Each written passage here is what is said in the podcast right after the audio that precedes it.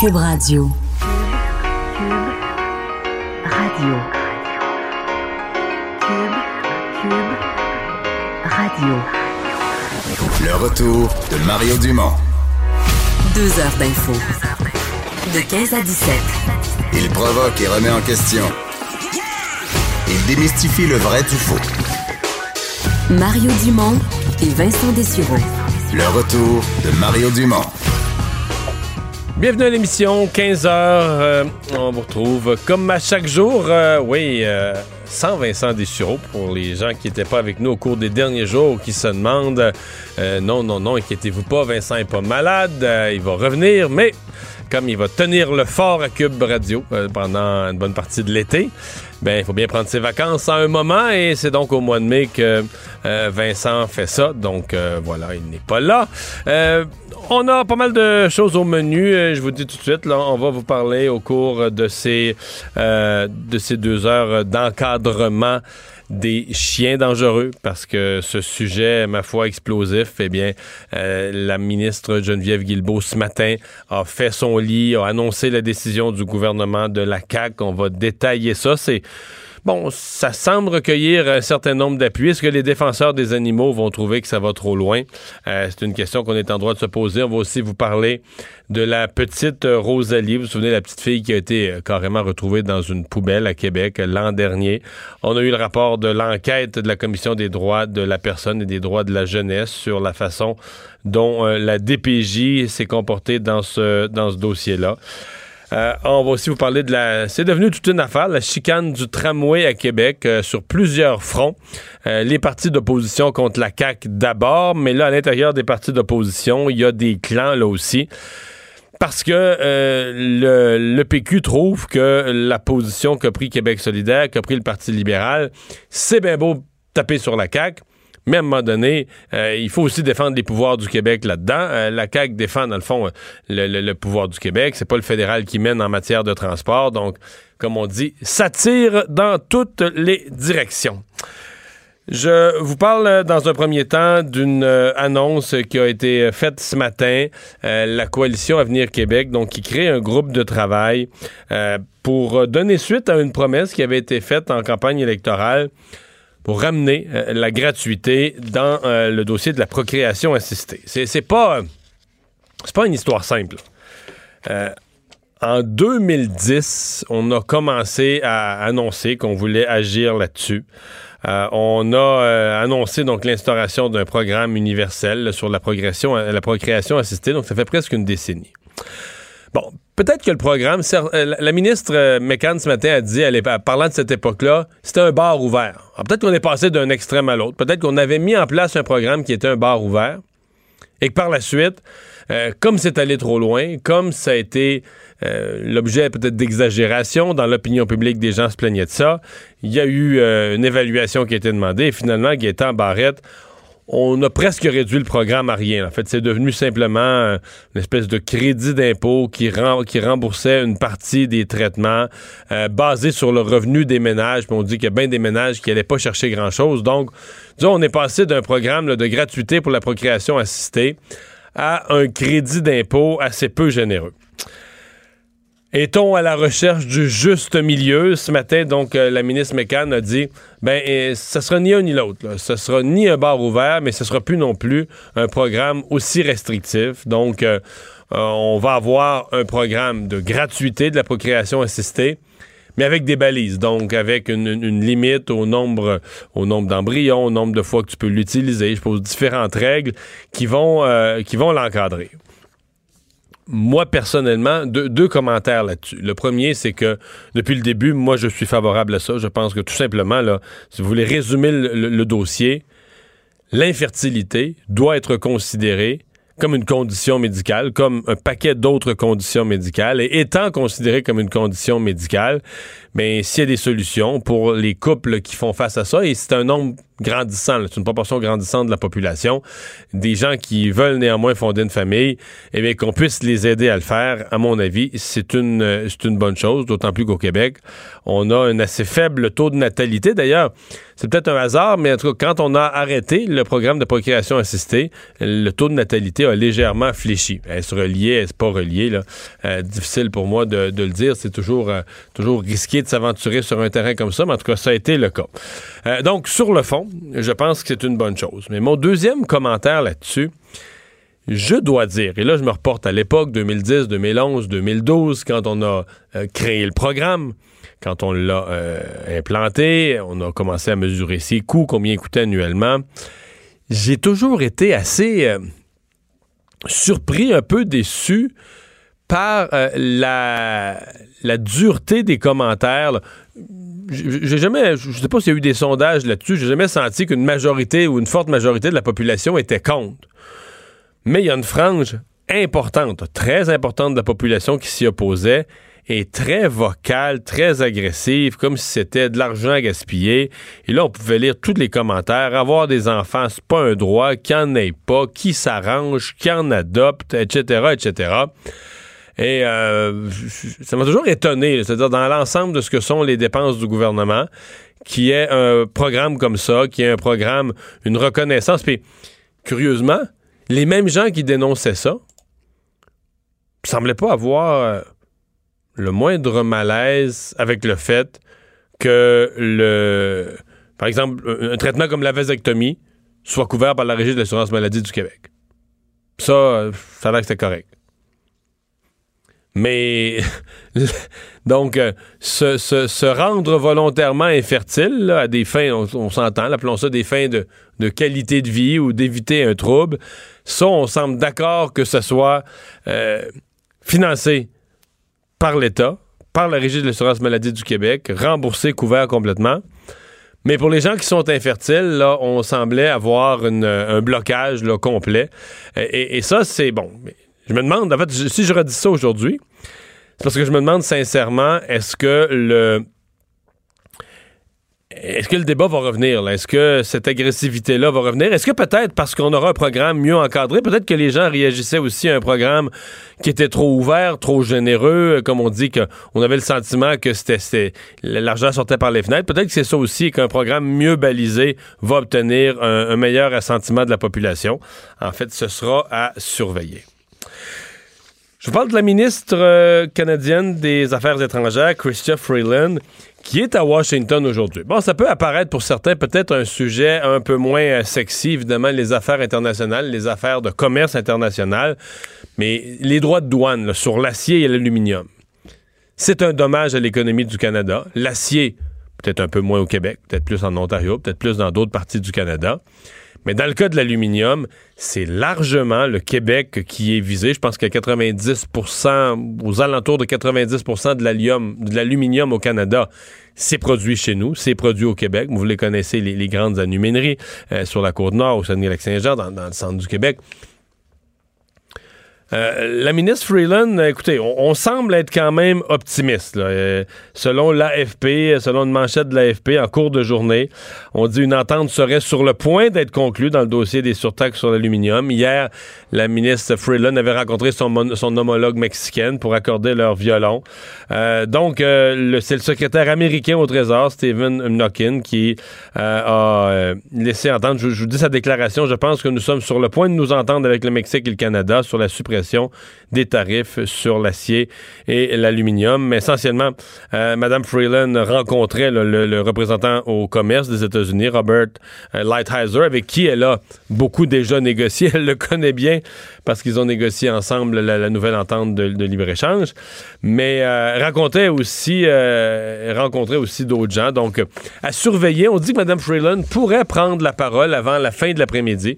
Évidemment, si ça se produit, on vous transmettra, on vous transmettra en direct, mais disons que ça serait, pour l'économie canadienne, ce serait une vraie bonne nouvelle si on pouvait avoir la suspension, la fin de ces, euh, de ces tarifs douaniers. Annonce ce matin, ça s'est passé à l'ouverture des travaux à l'Assemblée nationale. Annonce donc de nouvelles mesures, euh, de règles sur les chiens dangereux. Euh, pour vous faire euh, le petit historique, le ministre Martin Coiteux avait déposé un projet de loi, mais c'est ce qu'on appelle un projet de loi cadre. Là, ça, ça donne les, les, grandes balises, les pouvoirs au gouvernement, mais tant que tu n'as pas le dépôt d'une réglementation détaillée, tu peux pas vraiment savoir qu'est-ce qui va se passer sur le terrain, qu'est-ce que les uns et les autres, les municipalités, qu'est-ce qu'ils vont être obligés de faire.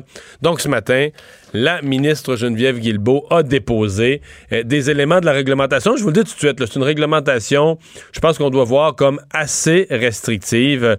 Parmi les, éléments, je vous les donne, euh, bon, c'est pas, ce que je vous dis là, c'est pas fait, hein? Annonce donc euh, d'un projet de règlement. Dans ce temps-là, les gens ont 45 jours. Quand le gouvernement annonce un projet de règlement, les gens ont 45 jours pour euh, se... Euh, pour voir s'ils sont s'ils ont des désaccords exprimés, pour dire au gouvernement leur malaise avec la nouvelle réglementation. Ensuite, à partir des commentaires de tout le monde, le gouvernement peut s'adapter et vraiment voter sa, sa réglementation de façon finale. Donc là, c'est cette période de 45 jours qui s'ouvre. Mais quand même, l'intention du gouvernement, elle est claire. Obliger euh, les médecins vétérinaires à signaler euh, les morsures de chiens aux autorités municipales. Donc ça, c'est une obligation des euh, vétérinaires et des médecins. S'il s'agit, et là, le, règlement est clair. Dans le cas d'une morsure grave ou dans le cas d'une morsure ayant causé la mort, l'animal devra être euthanasié. Alors, vous devinez, si vous avez suivi ce qui, euh, ce qui s'est passé, par exemple, à Montréal, dans le dossier d'un pitbull qui a mordu euh, des, pas un, mais des enfants, les démarches de l'avocate euh, Anne-France Goldwater, va-t-elle, dans le, la même foulée, se, battre? Elle a, dit un animal a le droit à une deuxième chance. Un chien a le droit à une deuxième chance. Donc, va-t-elle s'opposer à ce projet de règlement, le contester devant les tribunaux? La question se pose. Autre élément de ce projet de réglementation. Les propriétaires, de chiens devront promener leur toutou en laisse, donc toujours sous le contrôle d'une personne capable de, contrôler l'animal, euh, avoir euh, une inscription à la municipalité, porter le médaillon qui est remis euh, par la municipalité dans le cas des chiens dangereux. il faut aller plus loin, là. vacciner contre la rage, micro-pucer, stériliser, dans un endroit public doit porter un licou, une muselière. Donc, et ça, comprenons-nous, ce sont les règles minimales pour l'ensemble du Québec imposées à toutes les municipalités. Les municipalités conservent le pouvoir d'aller plus loin. Donc, une municipalité pourrait interdire davantage, pourrait être plus sévère. Euh, la ministre qui a quand même dit qu'elle refusait de, légiférer sur une race parce que elle dit entre autres les croisements. Elle dit ça peut devenir difficile d'identifier euh, dans quel pourcentage, qu'est-ce qui est un chien de telle race ou de telle autre race, les croisements. Donc, euh, elle n'a pas voulu s'embarquer là-dedans, mais se contenter euh, donc d'un encadrement plus général des chiens dangereux. On va en discuter tout de suite avec euh, le docteur Caroline Kilsdong, présidente de l'Ordre des médecins vétérinaires du Québec. bonjour, docteur Kilsdong. Bonjour, M. Dumont. Bon, règlement selon vous qui est, applicable dans votre profession pour les vétérinaires? Ah, malheureusement, non, mais vous me mettez tout de suite sur la piste de la critique qu'on a face à ce règlement-là, alors qu'on a quand même beaucoup de positifs à dire. On est très heureux qu'il y ait une réglementation de base qui soit applicable sur l'ensemble du territoire. On est très satisfait aussi euh, de voir euh, le type d'encadrement qui va être fait là, euh, face aux chiens qui sont déclarés potentiellement dangereux. Quand vous parlez du type d'encadrement, vous parlez de quoi? La stérilisation? Ben, oui, ben, ce qui est fait après les incidents de morsure, les, les, les, évaluations de dangerosité, recommandations par les médecins vétérinaires et tout, c'est euh, c'est exactement là euh, ce que ce, qu'on recommande évidemment que l'animal soit euh, soit encadré de la façon que l'évaluation indique que ce soit nécessaire. Mais là, vous m'aviez amené sur la piste de, du, du signalement obligatoire c'est sûr euh, que c'est premièrement, c'est pas réalisable. Euh, c'est impossible sur le terrain là, de déclarer tous les incidents dont les médecins vétérinaires sont témoins. Pourquoi? Euh, qui, ben, parce qu'ils disent tous les tous les incidents qui causent des lésions sur un animal ou un humain. ça en fait un nombre incroyable. Vous comprenez que deux chiens qui se qui se battent un peu là, et puis euh, y a, on peut avoir euh, des éraflures, euh, des des échymoses, il peut y avoir des petits trous dedans entre deux animaux, et ça, ça ferait partie des des morsures qui doivent être déclarées. Ça fait un nombre, ça ferait un nombre astronomique. Puis donc, premièrement, à notre avis, vraiment pas réaliste et deuxièmement, qui nuit à la relation de confiance, alors que ce qu'on voudrait, c'est que les gens qui ont des chiens qui commencent à avoir euh, des, des, des, des, mauvais comportements, des signes d'agressivité et qui ont eu peut-être des petits incidents, ben on voudrait qu'ils aillent voir leur vétérinaire et qu'ils fassent qu'ils aillent chercher des conseils pour euh, traiter ces chiens-là. Mhm. Alors, euh, on. Donc, vous dites le règlement prévoit. À long terme, il y a un potentiel de, de nuire à la relation de confiance et à la prévention des incidents. Oui. Parce que vous dites, vous dites que dans, dans, le règlement, on prévoit qu'une blessure euh, euh, à, un, à, un, autre animal doit être rapportée aussi. Donc, pas juste la morsure d'un être humain. Exact. Mhm. Exact. Alors, euh, ça manque, ça manque de précision. C'est ce que nous, on avait souligné déjà en commission parlementaire en 2018, là, euh, lors euh, de la, dernière commission parlementaire. On avait déjà passé ces, ces commentaires-là, demandé qu'il y ait des précisions apportées. Puis, ben, malheureusement, ça semble pas avoir été entendu. Alors, il va falloir qu'on refasse ces représentations-là à ce moment-ci. Mais si c'est pas le vétérinaire, qui peut rapporter les, les, les, les, incidents? Parce que pour savoir, ben, pour, pour que une municipalité soit informée qu'un chien représente un danger, il faut que les principales personnes susceptibles d'en être informées euh, puissent transmettre les données. Oui, ben, vous voyez que le problème n'est pas le même avec les médecins, parce que la relation de confiance euh, du euh, médecin est avec est avec la personne qui a été mordue. Puis euh, nous, euh, c'est différent. Si le, le, chien est mordeur, on voudrait qu'il soit euh, qu'il soit traité. je veux dire, en tout cas, vous comprenez ce que je veux dire. Là, on voudrait pas toujours qu'il soit traité. On est les premiers à comprendre et à admettre qu'il y a des chiens qui sont trop dangereux et qui doivent être euthanasiés.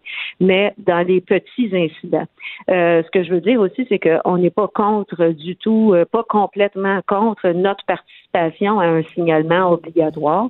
C'est juste qu'il y a des paramètres qui devraient être définis pour euh, des médecins, écoutez, si un humain, et premièrement, ceux qui vont se rendre chez le médecin, c'est toujours un humain qui a été mordu. Alors déjà, on s'entend que un chien qui a mordu un humain, je pense qu'on s'entend là que entre nous que c'est une évidence qu'on prend ça plus au sérieux que quand c'est deux chiens entre eux.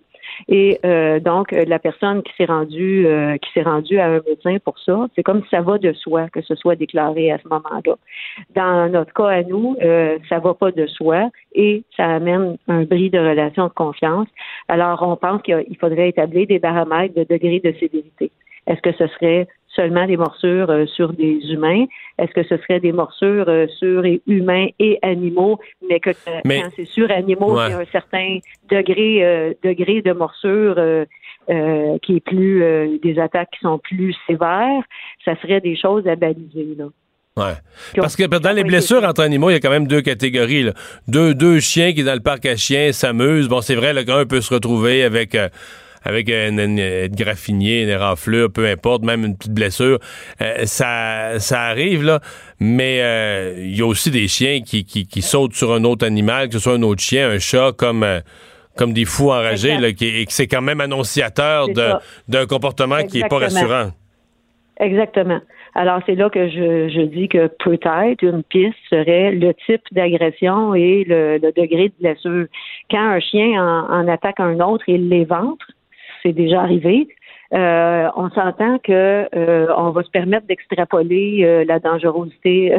on va pouvoir vraiment se permettre d'extrapoler la dangerosité du chien pour euh, d'autres chiens et, euh, et on va le considérer euh, quand même dangereux, même si c'est pas sur un humain. Tu sais, ce que je vous dis là, c'est tout, tout en nuance, puis je veux pas, je peux pas là en deux minutes non plus là émettre tous tous les facteurs qui seraient entrés en ligne de compte, mais c'est un travail qui devrait être fait. Hmm. Euh, avec beaucoup plus de nuances que ce que je peux faire en deux minutes maintenant. Mais non, non, je comprends. Mais ce que je comprends, c'est que dans les 45 prochains jours, j'expliquais tout à l'heure le processus de consultation, donc vous en ferez partie euh, du processus de consultation euh, pour, pour faire valoir vos, vos points de vue. certainement. Parce que notre but étant de contribuer à la sécurité du public, il ne faut pas qu'une mesure soit mise en place et soit inapplicable. Présentement, pour l'ensemble des médecins vétérinaires, apporter l'ensemble des situations, même entre animaux, qui se produisent, c'est quelque chose d'irréaliste. Puis c'est toujours mieux en réglementation de mettre des mesures qui sont réalistes, applicables et efficaces puis euh, de laisser tomber la part là qui, euh, qui n'apportera pas plus euh, d'informations et qui sera pas plus contributive à la sécurité du pays. Madame Kills, donc merci beaucoup de nous avoir parlé. Au revoir. Merci à vous. Au revoir. Présidente de l'Ordre des vétérinaires du Québec. Là, effectivement, ils sont interpellés au premier chef là, dans la mise en vigueur de ces réglementations à venir pour les chiens dangereux. Je vous dis tout de suite, ils commencent à filtrer un petit peu d'informations de la de la visite euh, à Washington de Mme Freeland. Euh, donc, il ne semblerait pas qu'on va arriver à un accord aujourd'hui.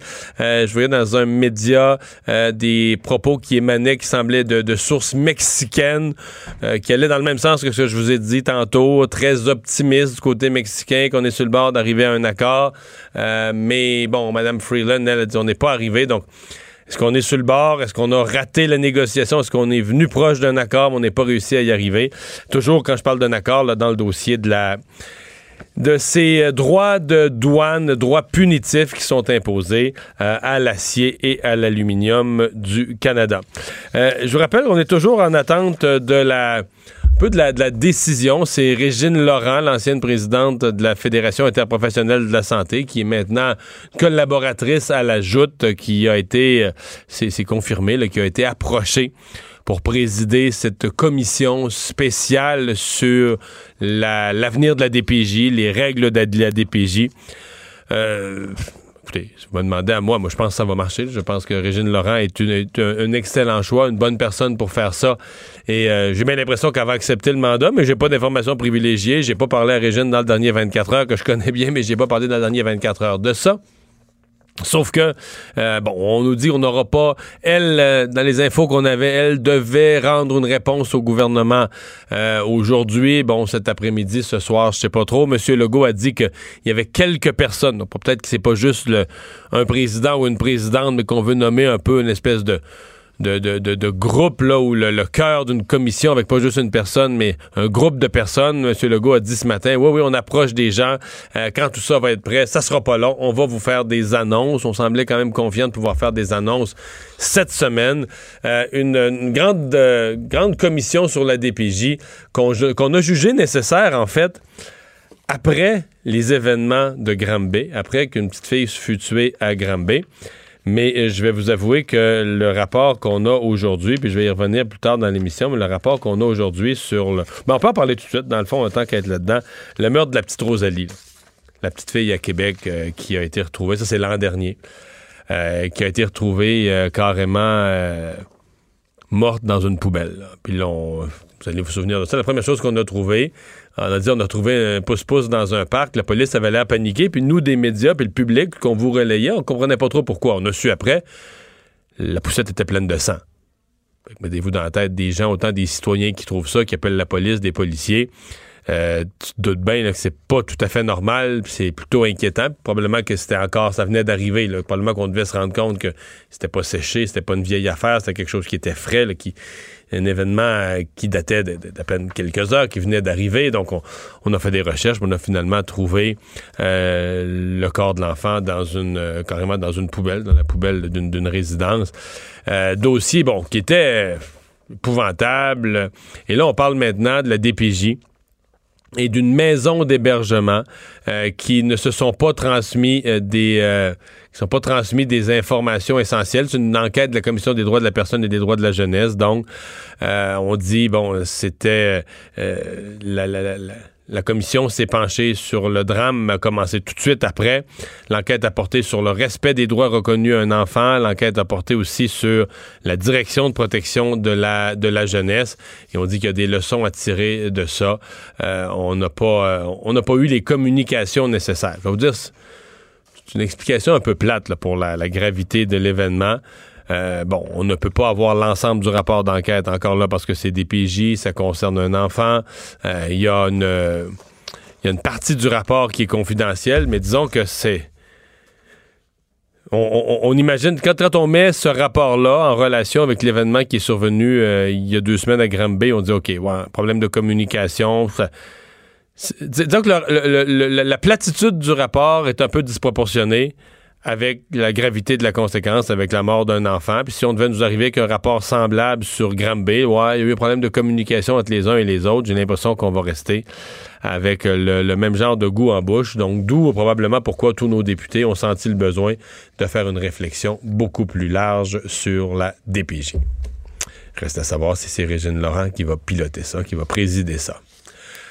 On a en studio euh, Jean Trudel, JT qui vient d'arriver. Bonjour. Salut Mario. Demande à Mario, c'est ce que Oui. tu viens faire? Et oui, le fameux jeu questionnaire Oui. que je fais avec toi, je te lis des tweets de politiciens, tu dois tenter de les deviner. Je mentionne encore une fois aux auditeurs, vous pouvez jouer avec nous et essayer de battre Mario. Et à la fin de ce quiz, je pose une question à Mario qui nous a été soumise par le biais de Facebook. Oui. D'abord, les tweets. J'y vais avec un facile. Oh, facile pour partir. Le contenu haineux en ligne a des conséquences fatales. À Paris, avec Jacinda Ardern et Emmanuel Macron et d'autres dirigeants, j'ai adopté l'appel à l'action de Christchurch qui vise à mettre fin au terrorisme et à l'extrémisme violent en ligne. Et nous en reparlerons tout à l'heure avec Emmanuel Latraverse, mais c'est un tweet de M. Trudeau qui est en visite à Paris. Oui, effectivement. Deux, deux grosses affaires dans sa visite. Notre-Dame de Paris, donc il a offert du bois et de l'acier canadien pour aider à reconstruire. Fantastique. Oui. Et oui, c'est ça. Là, son autre Du affaire. sirop d'érable, non? Non, non, non, non, non. Ça, on colle pas, on colle pas le bois élastique du sirop d'érable.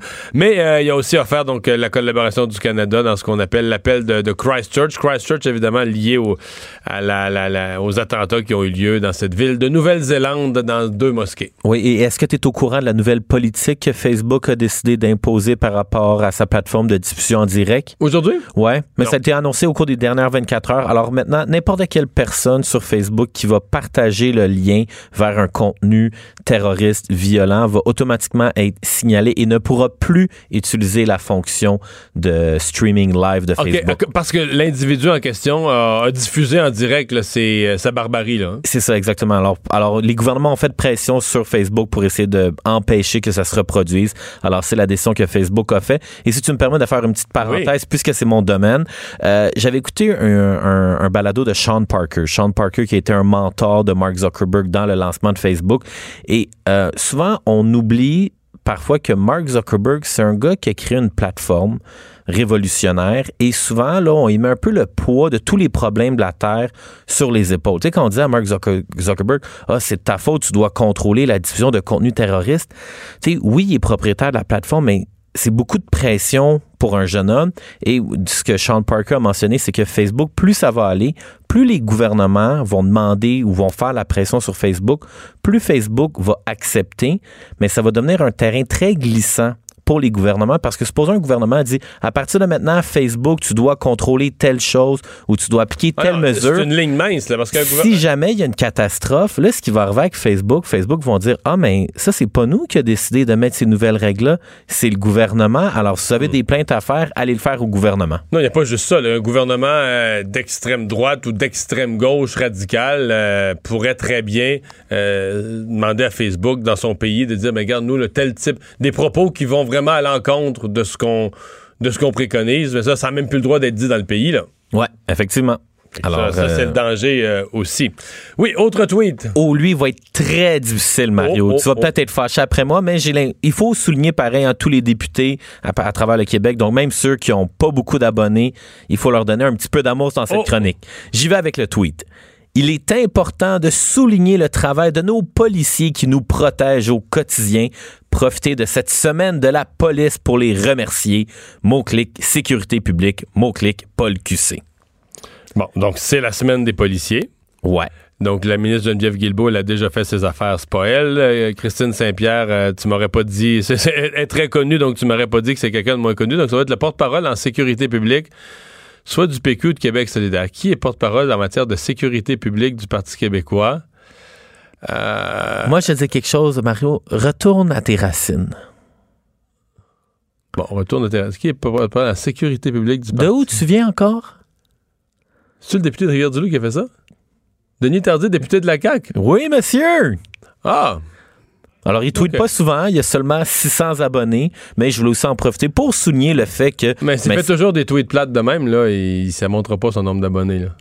tu mets, tu mets un peu l'opportunité. C'est vrai qu'il y a beaucoup de politiciens, je, je regarde beaucoup tous les tweets de politiciens et conseil à 25 cents de ma part. là. Si vous voulez faire partie de cette chronique et vous voulez que les gens parlent de vos tweets, chers politiciens, il faut arrêter de faire des tweets. Aujourd'hui, j'étais à tel endroit, photo un peu plate, avec pas de Mais ça, c'est, excuse-moi, là, c'est, c'est, mettons, bon, que la ministre de, de la Sécurité publique ou. tu sais, là, je parlais des porte-paroles en matière de sécurité publique, souligne la semaine de la police, c'est une chose, mais je veux dire, un simple député qui souligne la semaine de la police, c'est comme rien dire, là. Hum, ouais. Mais il y en a beaucoup de tweets qui veulent rien dire. Non, mais c'est comme le matin, tu te lèves, puis sur Twitter, t'écris bonjour, là.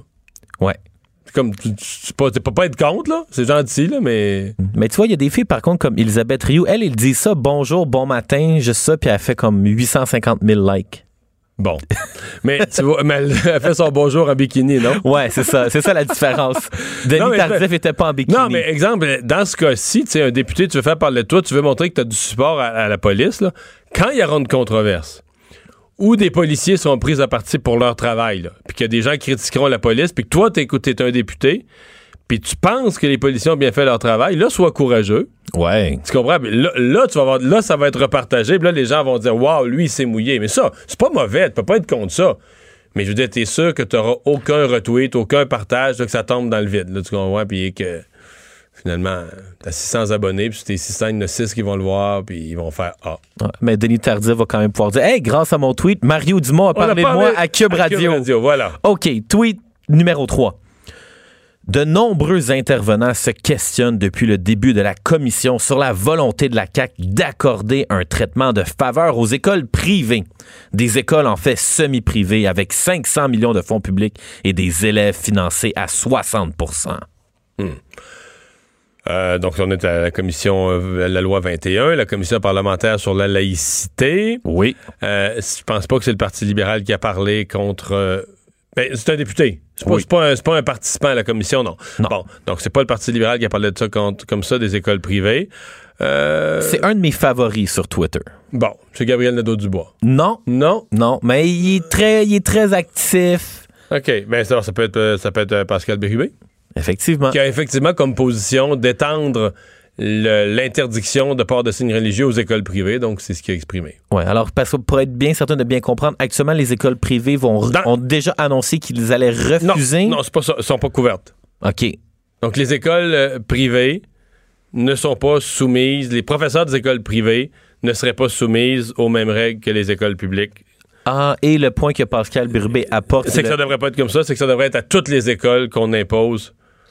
Mais là, c'est plus délicat parce qu'on va dire certaines écoles privées qui ont carrément une vocation religieuse, puis là, ils sont, ils relèvent pas des commissions scolaires et sont justement le mot le dit privés, mais c'est vrai qu'ils sont subventionnés à 50-60% Mais tu sais, là, là, on entre dans un terrain plus compliqué. La CAQ a pas voulu aller là, mais il y a quand même plusieurs groupes favorables à la laïcité qui disent, ben, si tu veux être cohérent, impose-le à tout le monde. OK. Est-ce que j'ai le temps pour un autre tweet ou tu veux que j'aille à la Non, question non, du notre public? prochaine invité est déjà en onde. Allons-y à la question du public. Parfait. Lucie Larivière te pose la question suivante, Mario. Le taux de chômage est très bas en ce moment, mais est-ce que c'est des emplois de qualité avec une sécurité d'emploi ou, encore une fois, des emplois merdiques? Question économique. Il y a des. D'abord, il n'y a pas d'emploi merdique. là. Ce qui est merdique, ce qui est merdique, c'est qu'une personne se retrouve avec un, un- un- j'appellerais un emploi peu rémunéré, puis tout ça, avec des grosses obligations. Je veux dire, moi, euh, tu sais, je veux dire, tout le monde veut gagner plus, mais tu sais, qu'un jeune de 18 ans est au cégep, va pour une de ses premières jobs, la première journée qui commence au salaire minimum, sais, il n'y a pas encore son diplôme. En même temps, dans la plupart des cas, il n'y a pas d'obligation. C'est rare qu'il va avoir euh, deux enfants, dont un à l'université. non, non, mais tu comprends? Ouais.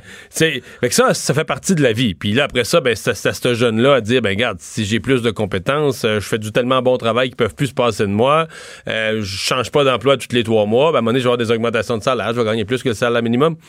Mais euh, les emplois qui ont été créés, il y a des deux. Là. Il y a des emplois dans le secteur. C'est sûr qu'il y a beaucoup d'emplois dans le secteur des services à assez faible revenu, euh, proche du salaire minimum. Ouais. Mais il y a aussi, écoutez, avec le taux de chômage qu'on a, il y a aussi de très bons emplois. Pour moi, ce qui est à venir, puis le message, euh, c'est drôle, je faisais cet édito-là hier à, à LCN aux employeurs, c'est que je pense qu'il va falloir que nos employeurs quand même prennent un petit peu plus cons- conscience que en période de rareté de main-d'œuvre, par exemple, si c'est un restaurant, T'as toujours été soucieux d'avoir de bons ingrédients, euh, tu comprends, un bon fromage dans ta poutine, puis des bons légumes pour, puis d'avoir un poisson frais, puis tu sais, pour que tes clients soient satisfaits.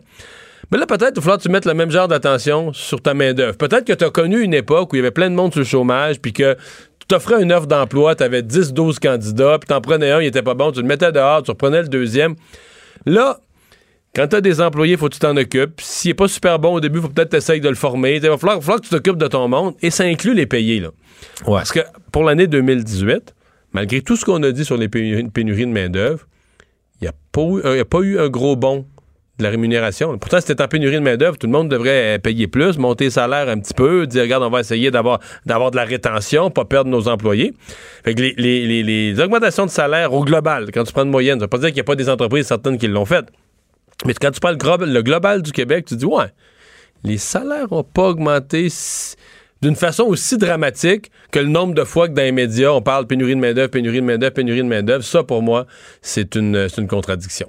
Merci beaucoup pour cette très bonne réponse, Mario. Salut, JT, merci. On va s'arrêter un instant.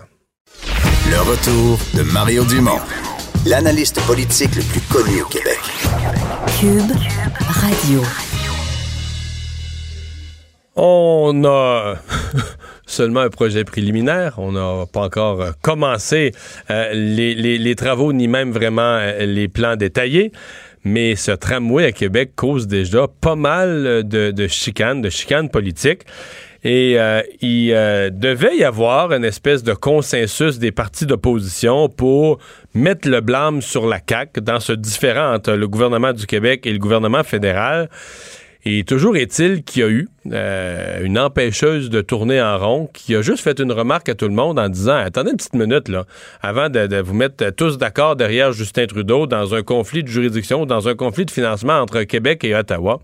Euh, celle qui a fait ça, c'est Catherine Fournier, la députée indépendante de Marie-Victorin. Bonjour, Madame Fournier. Bonjour, M. Dumont. Euh, Résumez-nous votre position, parce que le, le tramway, vous le voulez à Québec?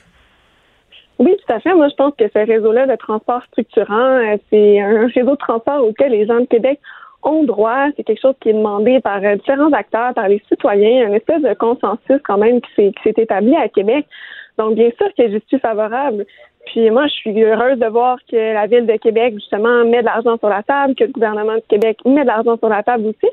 Au final, tout ce qu'on attend, c'est le financement du gouvernement euh, canadien. C'est là où le bas blesse. C'est pour ça que j'ai voulu recadrer le débat hier, parce que franchement, de voir les partis d'opposition, particulièrement bon, un Québec solidaire à travers la vidéo de la députée Catherine Dorion, taper sur la CAQ dans, dans ce dossier-là, je trouve que c'est faire de la politique partisane, alors qu'on gagnerait à unir notre voix au Québec pour mettre la pression sur le gouvernement canadien afin de simplement reprendre le contrôle sur notre argent qui est présentement du côté euh, du Canada.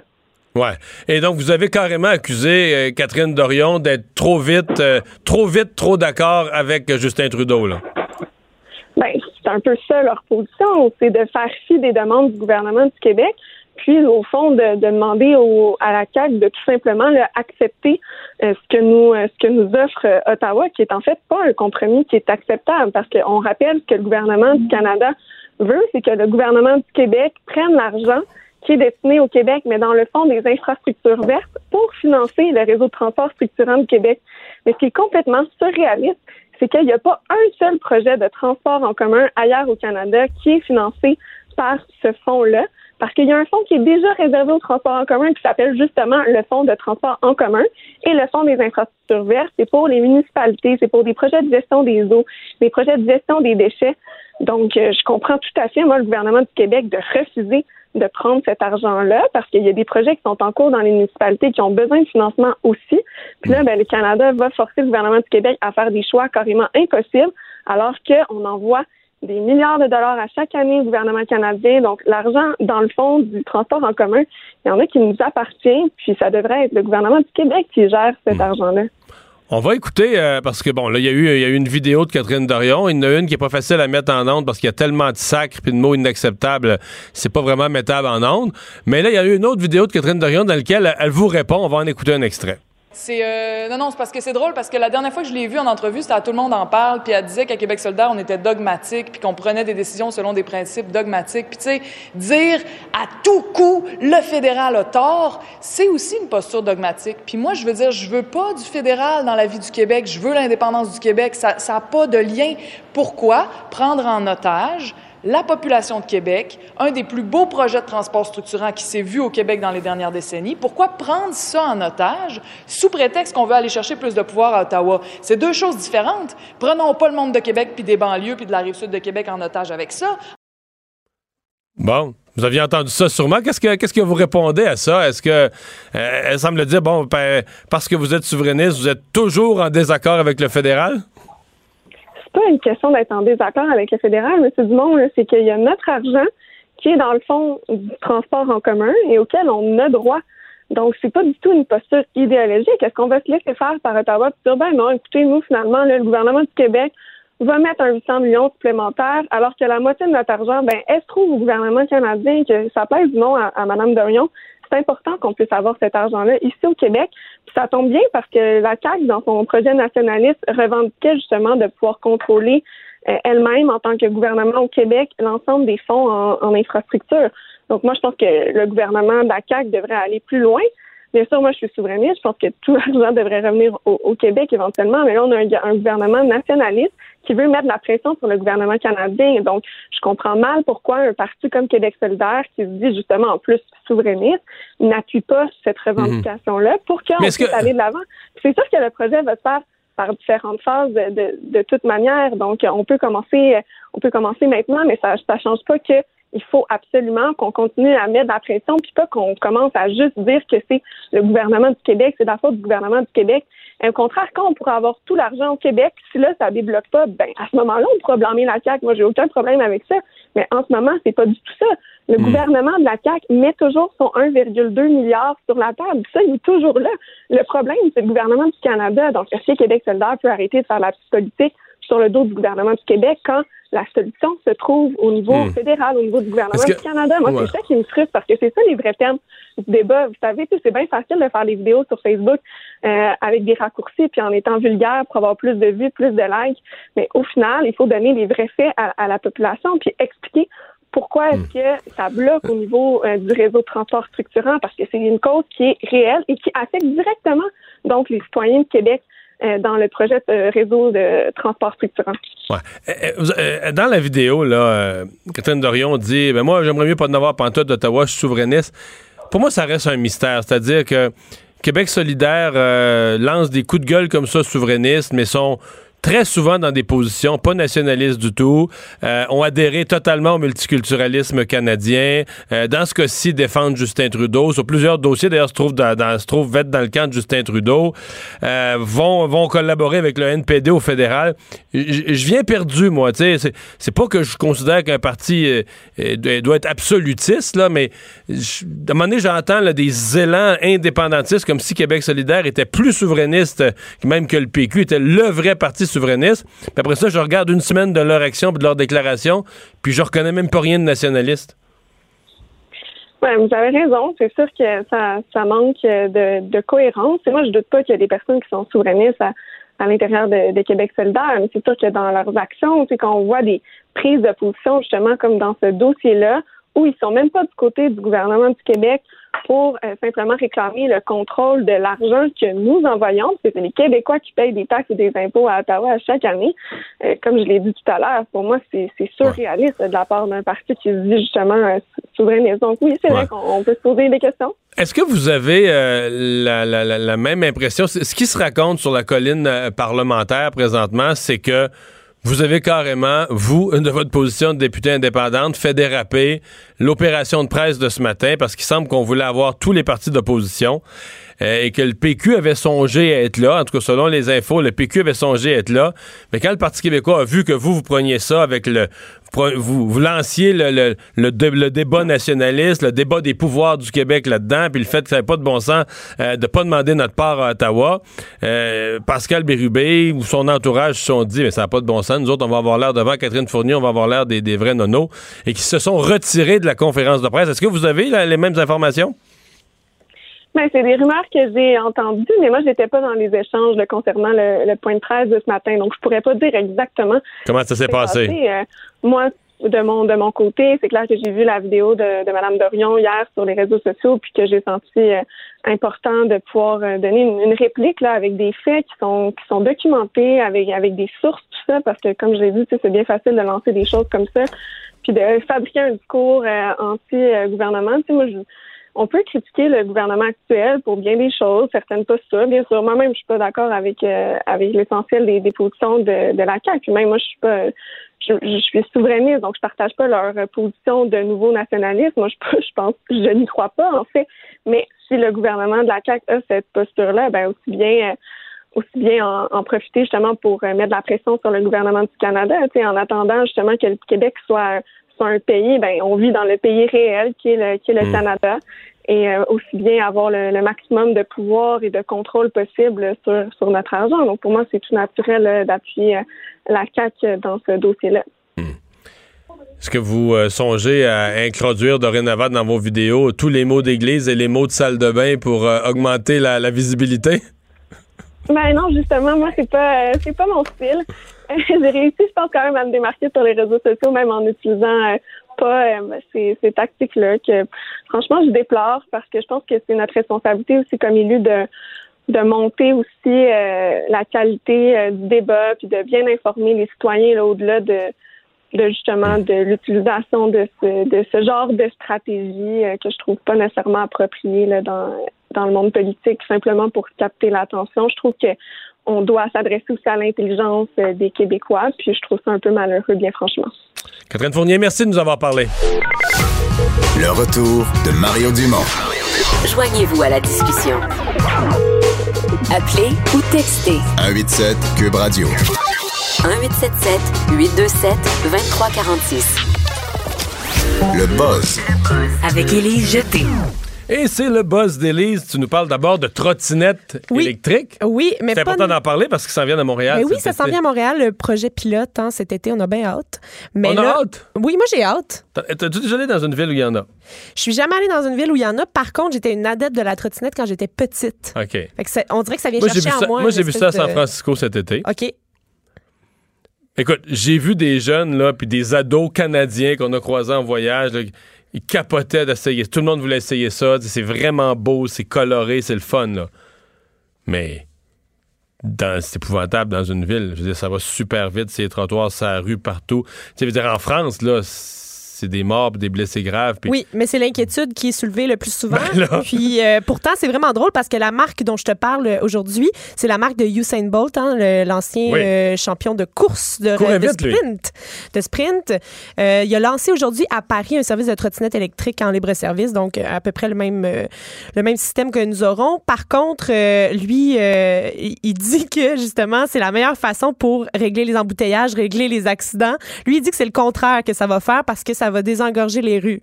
Fait que là, tout ce qui, est, tout ce qui a été sorti comme étude sur le fait que c'était dangereux, lui, euh, il dit absolument le contraire. Fait que. Mais Ben, d'abord, c'est pas vrai dans le sens que on s'entend que t'enlèves pas une auto de la rue avec ça. Il n'y a pas une personne. Parce que moi, il faut toujours que tu regardes une alternative. Là, moi, je pense pas qu'il y a une personne qui va lâcher son auto. Tu sais, c'est des clientèles. Tu vas peut-être remplacer des piétons, là, des gens qui auraient marché. Peut-être des cyclistes. Mais c'est. Moi, je l'ai.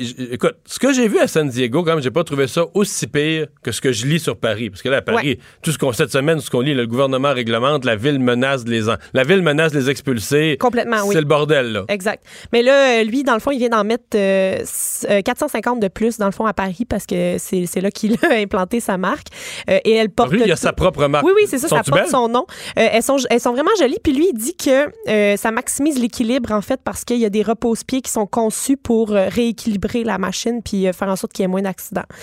Peut-être que ça, ça va euh, régler quelques problèmes. Je sais pas si, euh, si c'est assez efficace pour que les gens se plantent pas avec ça puis qu'ils fassent pas d'accidents. Non, graves. mais c'est même pas juste de se planter. Euh, oui, il y a- il y, a sûrement ça, là, mais c'est que ça va vite, là. Oui, mais là, à, à- Là, à là, là, Paris, il, parle là, des, il parle de les limiter à 25 km/h, ce, Ouais. qui est déjà, ce qui est déjà C'est très déjà vite. très vite, ouais. Mais Mais tu sais, en tout cas, en ce moment à Paris, il y en a 15 000, puis ça pourrait croître jus- jusqu'à 40 000 d'ici la fin de l'année, c'est ce qu'on nous dit. Fait que là, c'est quand même beaucoup.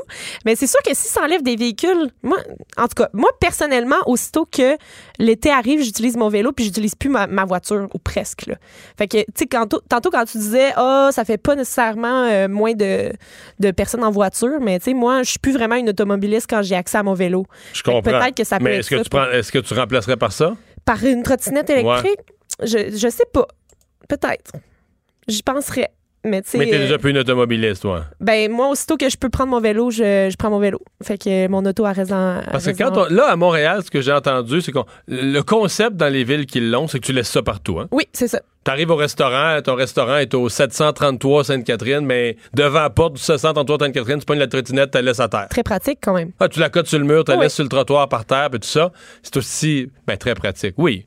Quelqu'un d'autre arrive. euh, euh, dans- parce que tu t'en vas pas d'un quartier excentrique avec ça. Tu restes pas mal dans le centre de la ville. ça, là, équivaut un peu à comme une auto ou Ouais, euh, tu restes dans- go. Ça, euh, tu restes dans le centre de la ville. Fait que tu sors, mettons, d'un restaurant, puis tu regardes ces trottoirs, puis comme ils sont tous très colorés, Ouais. c'est- visible de loin. Tu dis, ah, il y en a une là-bas. Tu vas la Exact. prendre. Ouais. Puis il y a une application aussi qui dit où est-ce qu'elles sont. Oui, puis à la fin de la journée, j'ai étudié ça beaucoup. À la fin de la journée, t'as des gens Ouais, qui, mettons, des gens qui ont une camionnette, là, là, qui vont les récupérer ouais. Et les ramènent chez eux parce que ils ont pas, c'est des charges électriques, mais c'est chargé chez des résidents et c'est avec une application. Tu- toi, tu vas dire, moi, mettons, je suis en train de charger là, sur ton application. Ouais. Tu vas, mettons, tu vas, euh, je charge la numéro un tel, numéro un tel, numéro un tel, numéro un tel, puis là, l'application va savoir que t'es à côté de toi. Puis que tu les charges. que tu les charges.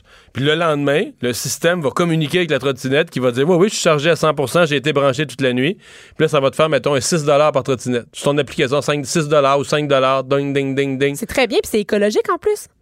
Ah, vu comme ça, c'est écologique. Ouais. C'est vraiment, c'est vraiment au niveau transport. Là.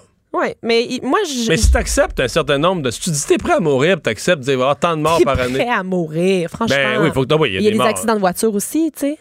Mais pas, pas à basse vitesse. Je veux dire, oui, oui, Oui. mais non, mais si t'acceptes. Oui. C'est-à-dire qu'un accident de voiture, tu peux survivre. Mettons un petit accrochage de voiture, tu peux survivre. En trottinette, là, à 25 km/h, pas protégé, debout sur une petite, petite affaire. Moi, je pense qu'il faut juste trouver des nouveaux règlements pour, que là- ça, pour que ça soit fonctionnel. Ça, c'est ce qu'ils ont fait cette semaine en. France. Exact. C'est ce qu'ils ont fait cette semaine en France. C'est ça. Mais ça- moi, je pense que ça va bien aller. Une fois que, tout est réglementé, là, Peut-être. une belle Peut-être. Mais alternative. j'ai hâte de voir. D'après moi, à Montréal, on va avoir des commentaires cet été. Là. Oui, oui. Mais j'ai hâte de voir comment ça va, ça va se Comment ça va développer ici. s'installer. Ouais. ouais. Euh, on a des nouvelles de Mick Jagger. Oui, Mick Jagger qui est en pleine forme, hein, rien peut l'arrêter. Euh, il a 75 ans hein, quand même, Mick Jagger, puis euh, il vient de passer sous le bistouri, ça fait deux mois. Crise, euh, en fait, une, une opération cardiaque. Ben, c'est la, euh, nouvelle qu'on a, la dernière nouvelle qu'on avait eue. Pour remplacer une ça. valve défectueuse. Et euh, c'est assez délicat là, comme chirurgie. Puis là, euh, il, a, il a mis une vidéo sur Twitter où est-ce qu'il danse et il chante et il va vraiment bien. Là.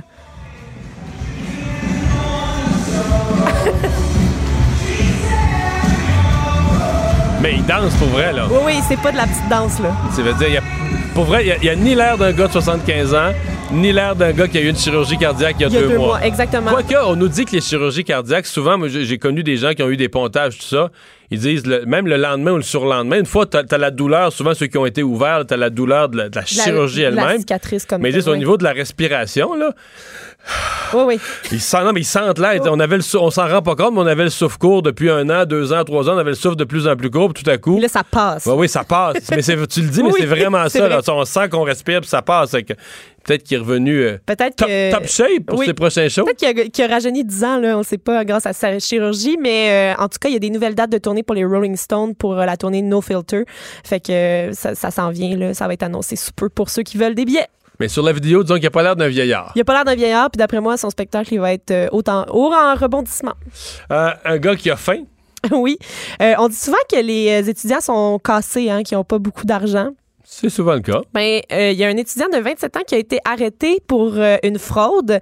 C'est qu'il a mangé pendant un an, sans frais, au poulet frit Kentucky. Bon, de sa santé. Parce que, ben, moi, en tout cas, tant qu'à faire une fraude, j'aurais choisi autre chose que du PFK. Mais, euh, donc. Ben, il- ça, ça, c'est vraiment le cas d'une affaire qui est bonne une fois par année, mettons. Ouais, même là. je- je- par année. moi, je suis pas une grande fan. Euh, donc, il fréquentait euh, l'université de KwaZulu- KwaZulu-Natal. Et euh, en Afrique du Sud. Et chaque fois, chaque jour, il répétait le même manège. Il entrait bien habillé dans l'établissement euh, avec une espèce de carte qui s'était fabriquée. Il disait qu'il travaillait au siège social. de Et- Kentucky, de du PFK. PFK. Fait que là, il rentrait dans la Y cuisine. a-t-il un siège social de PFK dans cette ville-là, dans la Mais ville? en- personne- C'est non, mais vérifiable? Puis personne a pensé vérifier. Les employés, ils n'ont pas dit Ah, c'est peut-être bizarre, on va aller vérifier. Ils se sont dit, on fera pas, on écœurera pas, là, on fera, on fera- on pas suer quelqu'un du siège C'est ça. social. Et il paraît qu'une fois, il est même ar- arrivé en limousine, là.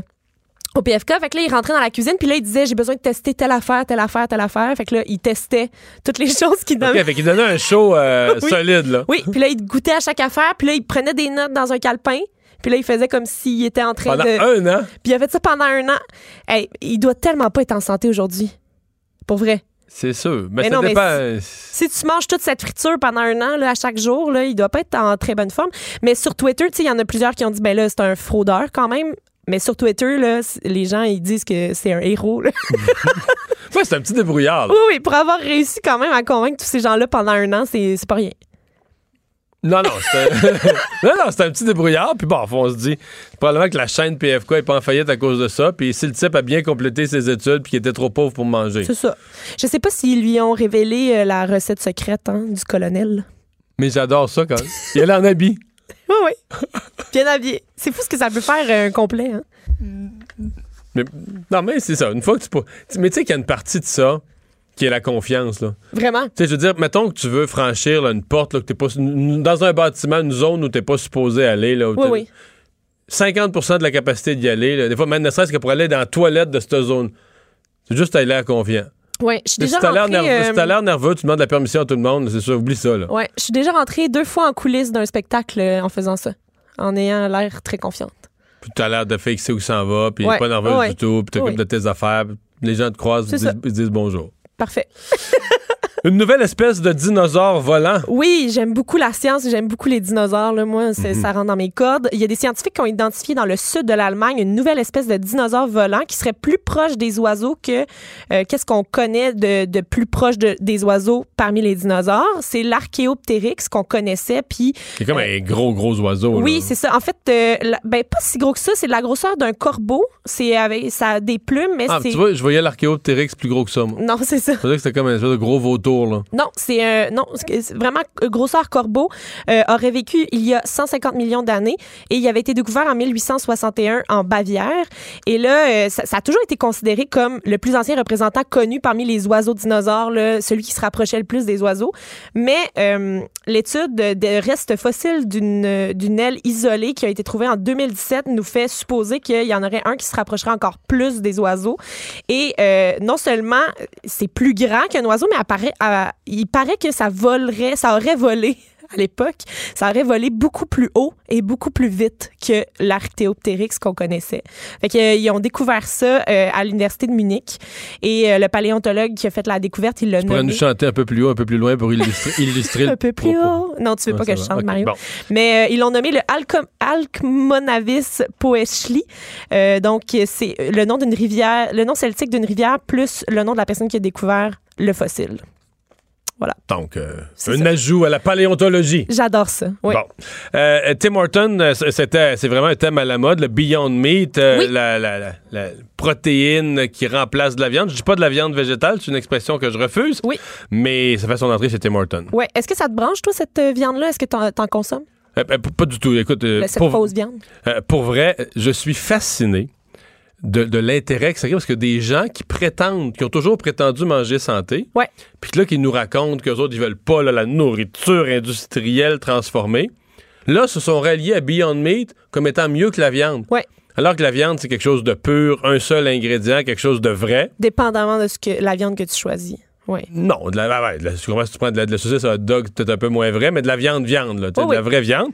Alors que ça, écoute, le, le spécialiste à qui j'ai parlé la semaine passée me parlait d'une quarantaine d'ingrédients. Oui, oui. Il y a Euh, beaucoup de choses là-dedans. ouais, dont des décompositions chimiques des ingrédients du soya pris à part, recomposés avec des colorants, puis des ci, puis des ça pour imiter la viande. Mais il n'y a pas d'être vivant. Non, non, mais c'est ça, tu dis, mais des gens qui, qui, qui, qui crient à la santé puis qui vont manger ça. Ouais. Donc, je vais, c'est sûr, je vais l'essayer. Oui. Je pense que tout le monde va l'essayer. Oui. Mais je pense pas l'adopter. Mais euh, ceux qui sont adeptes, donc, euh, vont être vraiment contents parce que Tim Horton va l'essayer dans des wraps déjeuners et des sandwichs déjeuners, euh, donc le Beyond Meat officiel, parce que ça devient très populaire, tout le monde parle juste de ça. Et la chaîne de restauration, donc, l'essaie à Toronto, dans 60 succursales près de Toronto. Et si ça fonctionne bien, si le test est concluant, le menu à base de Beyond Meat va être à travers tout le pays cet été. Un nouveau style de maillot? Oui, c'est quoi ton style de maillot, toi, Mario? Euh, l'été, tu te baignes avec quel genre de maillot? Euh, si ta question, c'est est-ce que je porte le, speedo, la, réponse, la, réponse, c'est non. Tu n'as jamais porté le speedo? Euh, ben, le problème, je l'ai déjà porté à 7 ans. Là. Ou 5 ans. Là. Mais si tu avais été un adepte de Speedo, tu aurais peut-être. Pas dans les dernières décennies. tu aurais pu aimer le Speedo dont je vais te parler parce que tu sais, le speedo, la seule règle, c'est qu'il doit être bien moulant là, pour que ça fonctionne. J'en doute pas. Euh, mais euh, il y a aussi maintenant un nouveau modèle qui est à la mode, c'est un maillot bien moulant, un speedo, mais en denain, donc euh, en, sous forme de jeans, en fait. donc, ça donne l'impression qu'on porte un speedo en jeans, mais là, c'est pas du jeans comme tel parce que ça serait pas très confortable une fois mouillé. J'allais parler confort, j'allais t'amener oui, sur le thème ça. Le frottement du tissu humide, hein, ça aurait pas été l'idéal. Donc, c'est vraiment le tissu d'un speedo, donc un tissu de maillot, mais avec un imprimé qui donne l'impression que tu portes un speedo en jeans. Fait que de loin, ça peut avoir l'air de ça, mais euh, sans les irritations dans les régions Exactement. Donc euh, la compagnie qui a fait ça s'appelle Shinesti et euh, ils ont donné, ils ont dit qu'ils voulaient partir une mode donc cet été, faire en sorte. Mais toutes ces toutes ces genres de nouvelles là, moi, parce que moi je, je retourne en amont, tu sais. Suis, comme nous, là, comme un nos studios, autour d'une table, là, plein de qui dit J'ai une idée. non? On fait-tu un maillot en jeans? Puis là, tu la face des autres. Puis là, finalement, là, au début, les gens, suis sûr qu'au début, les gens, ben, t'es malade, t'es pas rapport. Mais finalement, il gagne son point, puis il finit par non. Oui. Il y, a, y, a une première personne à un moment donné qui a dit Hey, j'ai une idée. Mais il y a beaucoup de ces idées-là qui devraient pas voir le jour des fois. Hein? Ouais, mais peut-être ça va marcher. Ben ça va marcher. Il paraît qu'en Floride, c'est déjà euh, courant. On en voit plusieurs.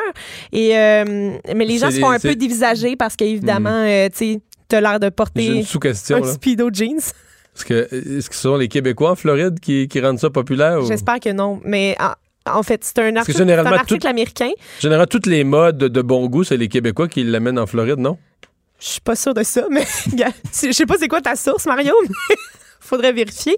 Mais en tout cas, il euh, y a des gens qui risquent de se faire euh, dévisager hein, euh, sur les plages, peut-être juste parce que les autres vont être jaloux de, leur maillot. Mhm.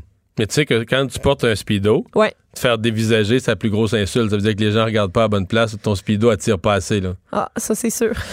Bon. Mario Dumont. Il s'intéresse aux vraies préoccupations des Québécois.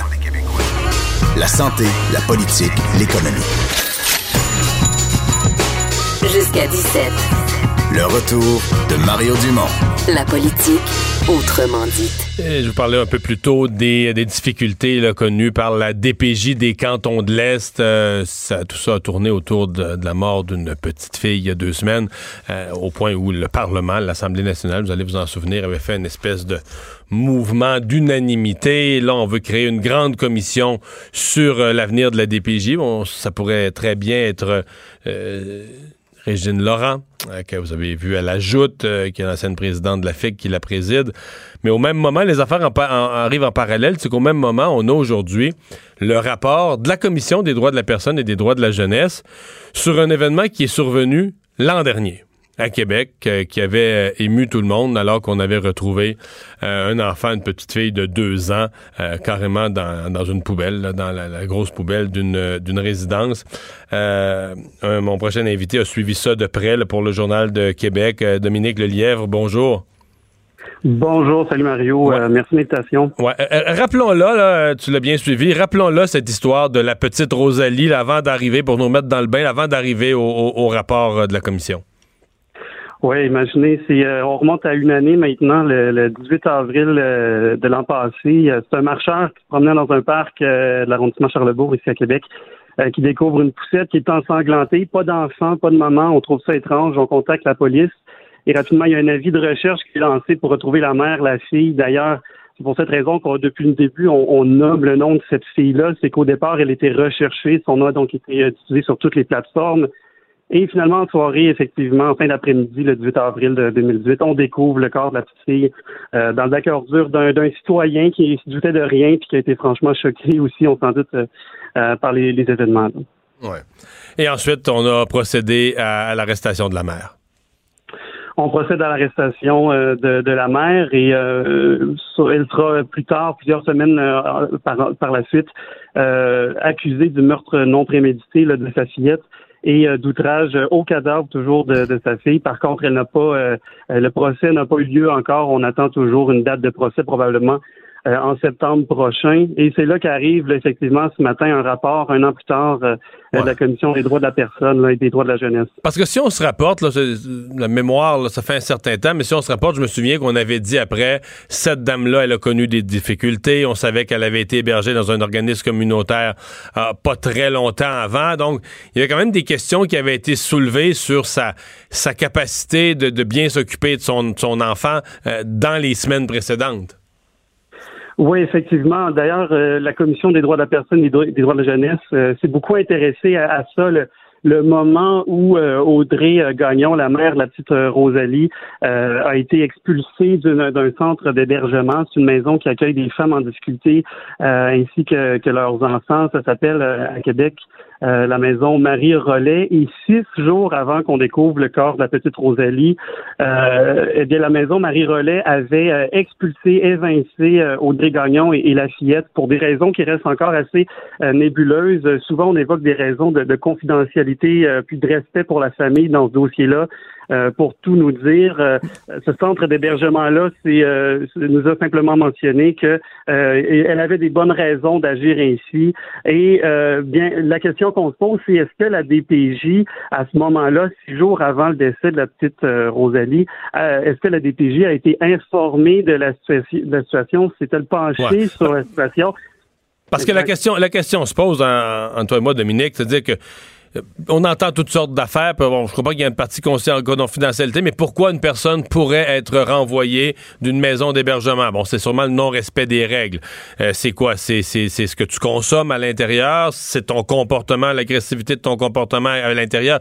Et, et, quand on les prend un à un, les hypothèses, on les prend une à une, on dit les, raisons pour lesquelles une personne pourrait se faire... C'est quand même pas rien, là, toi et moi, se faire expulser d'une maison qui est là pour aider. C'est parce que vraiment, mm-hmm. tu te comportes très mal, euh, tu contreviens aux règles, tu consommes des interdits. Ben, est-ce qu'une personne qui se fait expulser pour ces raisons-là est en mesure de bien prendre soin d'un, bébé, d'une petite fille de, deux ans? C'est une question quand même grosse, là. La question se pose et euh, bien dans un dans des circonstances semblables, la, la, DPJ nous dit que les centres d'hébergement ont le devoir, l'obligation de contacter la DPJ pour l'informer de la situation. C'est probablement ce qui s'est passé, même si la DPJ, pour des raisons de confidentialité, ne veut pas nous dire si elle s'est penchée sur euh, cette histoire euh, à l'époque, mais la maison Marie-Rollet s'était descendue en disant quand on a expulsé Audrey Gagnon, on a informé les autorités compétentes. Alors, l'autre question qui surgit, c'est six jours plus tard, pourquoi cette, euh, cette femme-là, qui visiblement était en détresse, avait toujours la garde de, sa fillette et, en dépit du, rapport ce matin de la Commission des, droits de la, jeunesse, la DPJ reste muette parce qu'on nous dit que c'est la loi, là, c'est la loi qui, qui, l'empêche de s'exprimer sur, euh, sur ce sujet-là. Ouais. D'ailleurs, le rapport de la commission, il faut bien le dire, il y a plusieurs éléments de l'enquête qui restent de nature confidentielle. Qu'est-ce qu'on peut dire sur le, contenu du rapport? Qu'est-ce qu'on a comme euh, début d'explication? Puis jusqu'à quel point on, le saura un jour ce qui s'est vraiment produit, c'est-à-dire est-ce qu'on le saura dans le procès, parce que ce qu'on lit aujourd'hui, c'est quand même très fragmentaire dans, dans ce qu'on peut voir du rapport. Oui, exactement. On nous a en fait euh, publié, on a publié du côté de la commission un, communiqué de presse de quelques de quelques paragraphes et finalement il y a une conclusion qui, qui retient l'attention euh, à l'intérieur on apprend que euh, entre la DPJ et la maison d'hébergement où euh, Audrey Gagnon a résidé pendant quelque temps, euh, il y avait une mauvaise communication. Il y a des informations qui n'ont pas été transmises euh, probablement du centre d'hébergement ou de la DP, vers la DPJ euh, ou, ou, ou, dans le sens inverse. Et finalement, il y a des, des, des, informations euh, qui étaient essentielles à la protection de la petite Rosalie qui ne se sont pas rendues aux bonnes personnes et qui ont qui ont empêché de la protéger convenablement. Alors ça, c'est c'est quand même pas rien. Dans la formulation qui est faite dans le communiqué, on ne pointe pas du doigt davantage la DPJ que le centre de l'hébergement. On semble plutôt parler d'une responsabilité euh, qui, est partagée. Quelle euh, triste, euh, triste histoire, mais ouais, c'est encore, disons que c'est beaucoup de questions et les, disons que le paragraphe dont tu nous parles, le paragraphe d'explication qui nous est fourni, ça apparaît, je le disais plutôt en ouverture d'émission, ça, donc pour le citoyen qui regarde ça, puis pour le, parent comme moi qui regarde ça, ça apparaît bien mince à côté de la gravité de la catastrophe qui s'en est euh, qui s'en est suivie. Là. Mais oui, une question aussi qui semble euh, qui semble ressurgir de tout ça, c'est bon les les relations se sont détériorées entre euh, le centre d'hébergement et, la DPJ, mais qui a laissé ces relations-là finalement se, détériorer? Est-ce que ça aurait dû être la DPJ qui aurait dû s'assurer d'avoir des bons canaux de communication avec ces organismes communautaires-là où on côtoie la, la détresse à tous les jours. Euh, ce sont des questions pour le moment pour lesquelles on n'a pas de réponse. Merci beaucoup euh, de nous avoir parlé, Dominique Lelièvre, journaliste au Journal de Québec. Au revoir. Au revoir. Ouais, pas grand-chose à redire. C'est des, histoires à couper le souffle. Évidemment, on peut porter un, jugement sur cette mère, mais là, on imagine un peu le quand on dit des problèmes là, multifacettes, là, dans un centre d'hébergement pour femmes avec un enfant euh, déjà vivant des difficultés, elle est expulsée du centre. qu'est-ce qu'il faut? vous et moi, qu'est-ce qu'il faut? T'es dans, dans un centre qui vit avec la misère sous toutes ses formes tout le temps pour t'en faire expulser. Tu as fait des choses graves. Je, fais confiance au centre. Je pense pas qu'on expulse des gens, une mère avec un enfant de deux ans pour le fun. parce qu'on parle de contravention aux règles, donc des affaires graves la repart avec son enfant de deux ans, mais la femme est dans quel état? Puis là, une fois, une fois qu'elle est plus dans le centre, qu'elle retourne tout seule dans son appart, euh, comment elle se comporte? Est-ce qu'elle a, tu sais, les affaires de base, est-ce qu'elle a même une, vie normale? Euh, dormir la nuit, euh, se lever le matin avec l'enfant, donner à manger, les repas? Tu sais, à mon avis, tu es dans une zone à risque de A à Z. Bon, là, vous allez dire, pas dans tous les cas qu'on va arriver aussi grave qu'une attaque à l'arme blanche, puis l'enfant décédé, puis on le promène un bout en poussette, puis on le jette dans une poubelle. Le reste est, extrême, mais on, est dans une zone à risque. Si une personne a des problèmes personnels, des problèmes euh, psychologiques, une absence de stabilité, consomme ou plusieurs de ces éléments-là, c'est quoi la probabilité qu'on ait euh, pour l'enfant une vie, parle même pas d'une vie de rêve de princesse, mais juste la base, une vie un petit peu structurée, euh, dodo, euh, vie, euh, nourriture, les affaires de base. on est déjà là à haut risque. Mais enfin. un mot sur le maire Ferrandez qui a donc, euh, aujourd'hui, expliquer davantage sa démission.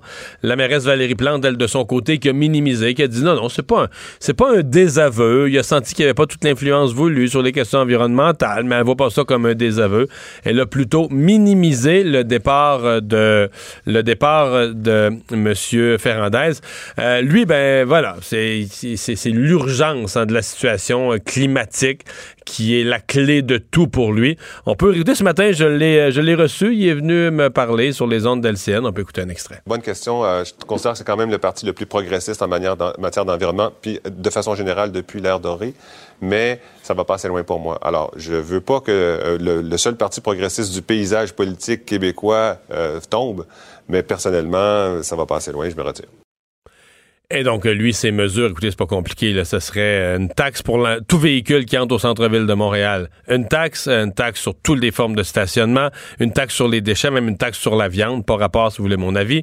Euh, mais bon, certaines, certaines de ces mesures qui ont du bon sens, certaines qui sont extrêmes, mais c'est pour lui, c'est l'urgence climatique. Tout ça devrait se faire euh, immédiatement, sans délai, euh, quelles qu'en soient les conséquences. Plus, là, bon, il est en désaccord. On ne devrait pas construire un stade pour ramener le baseball, etc., etc., etc. Donc, autant de sujets où il sentait bien que la mairesse Plante euh, n'allait pas le, suivre. Va-t-on le revoir en politique? Va-t-on le revoir dans les médias? Moi, je pense qu'on va le revoir éventuellement quelque part. Le retour de Mario Dumont. Pour nous rejoindre en studio, Studio à commercial cube.radio. Appelez ou textez 187 Cube Radio. 1877 827 2346.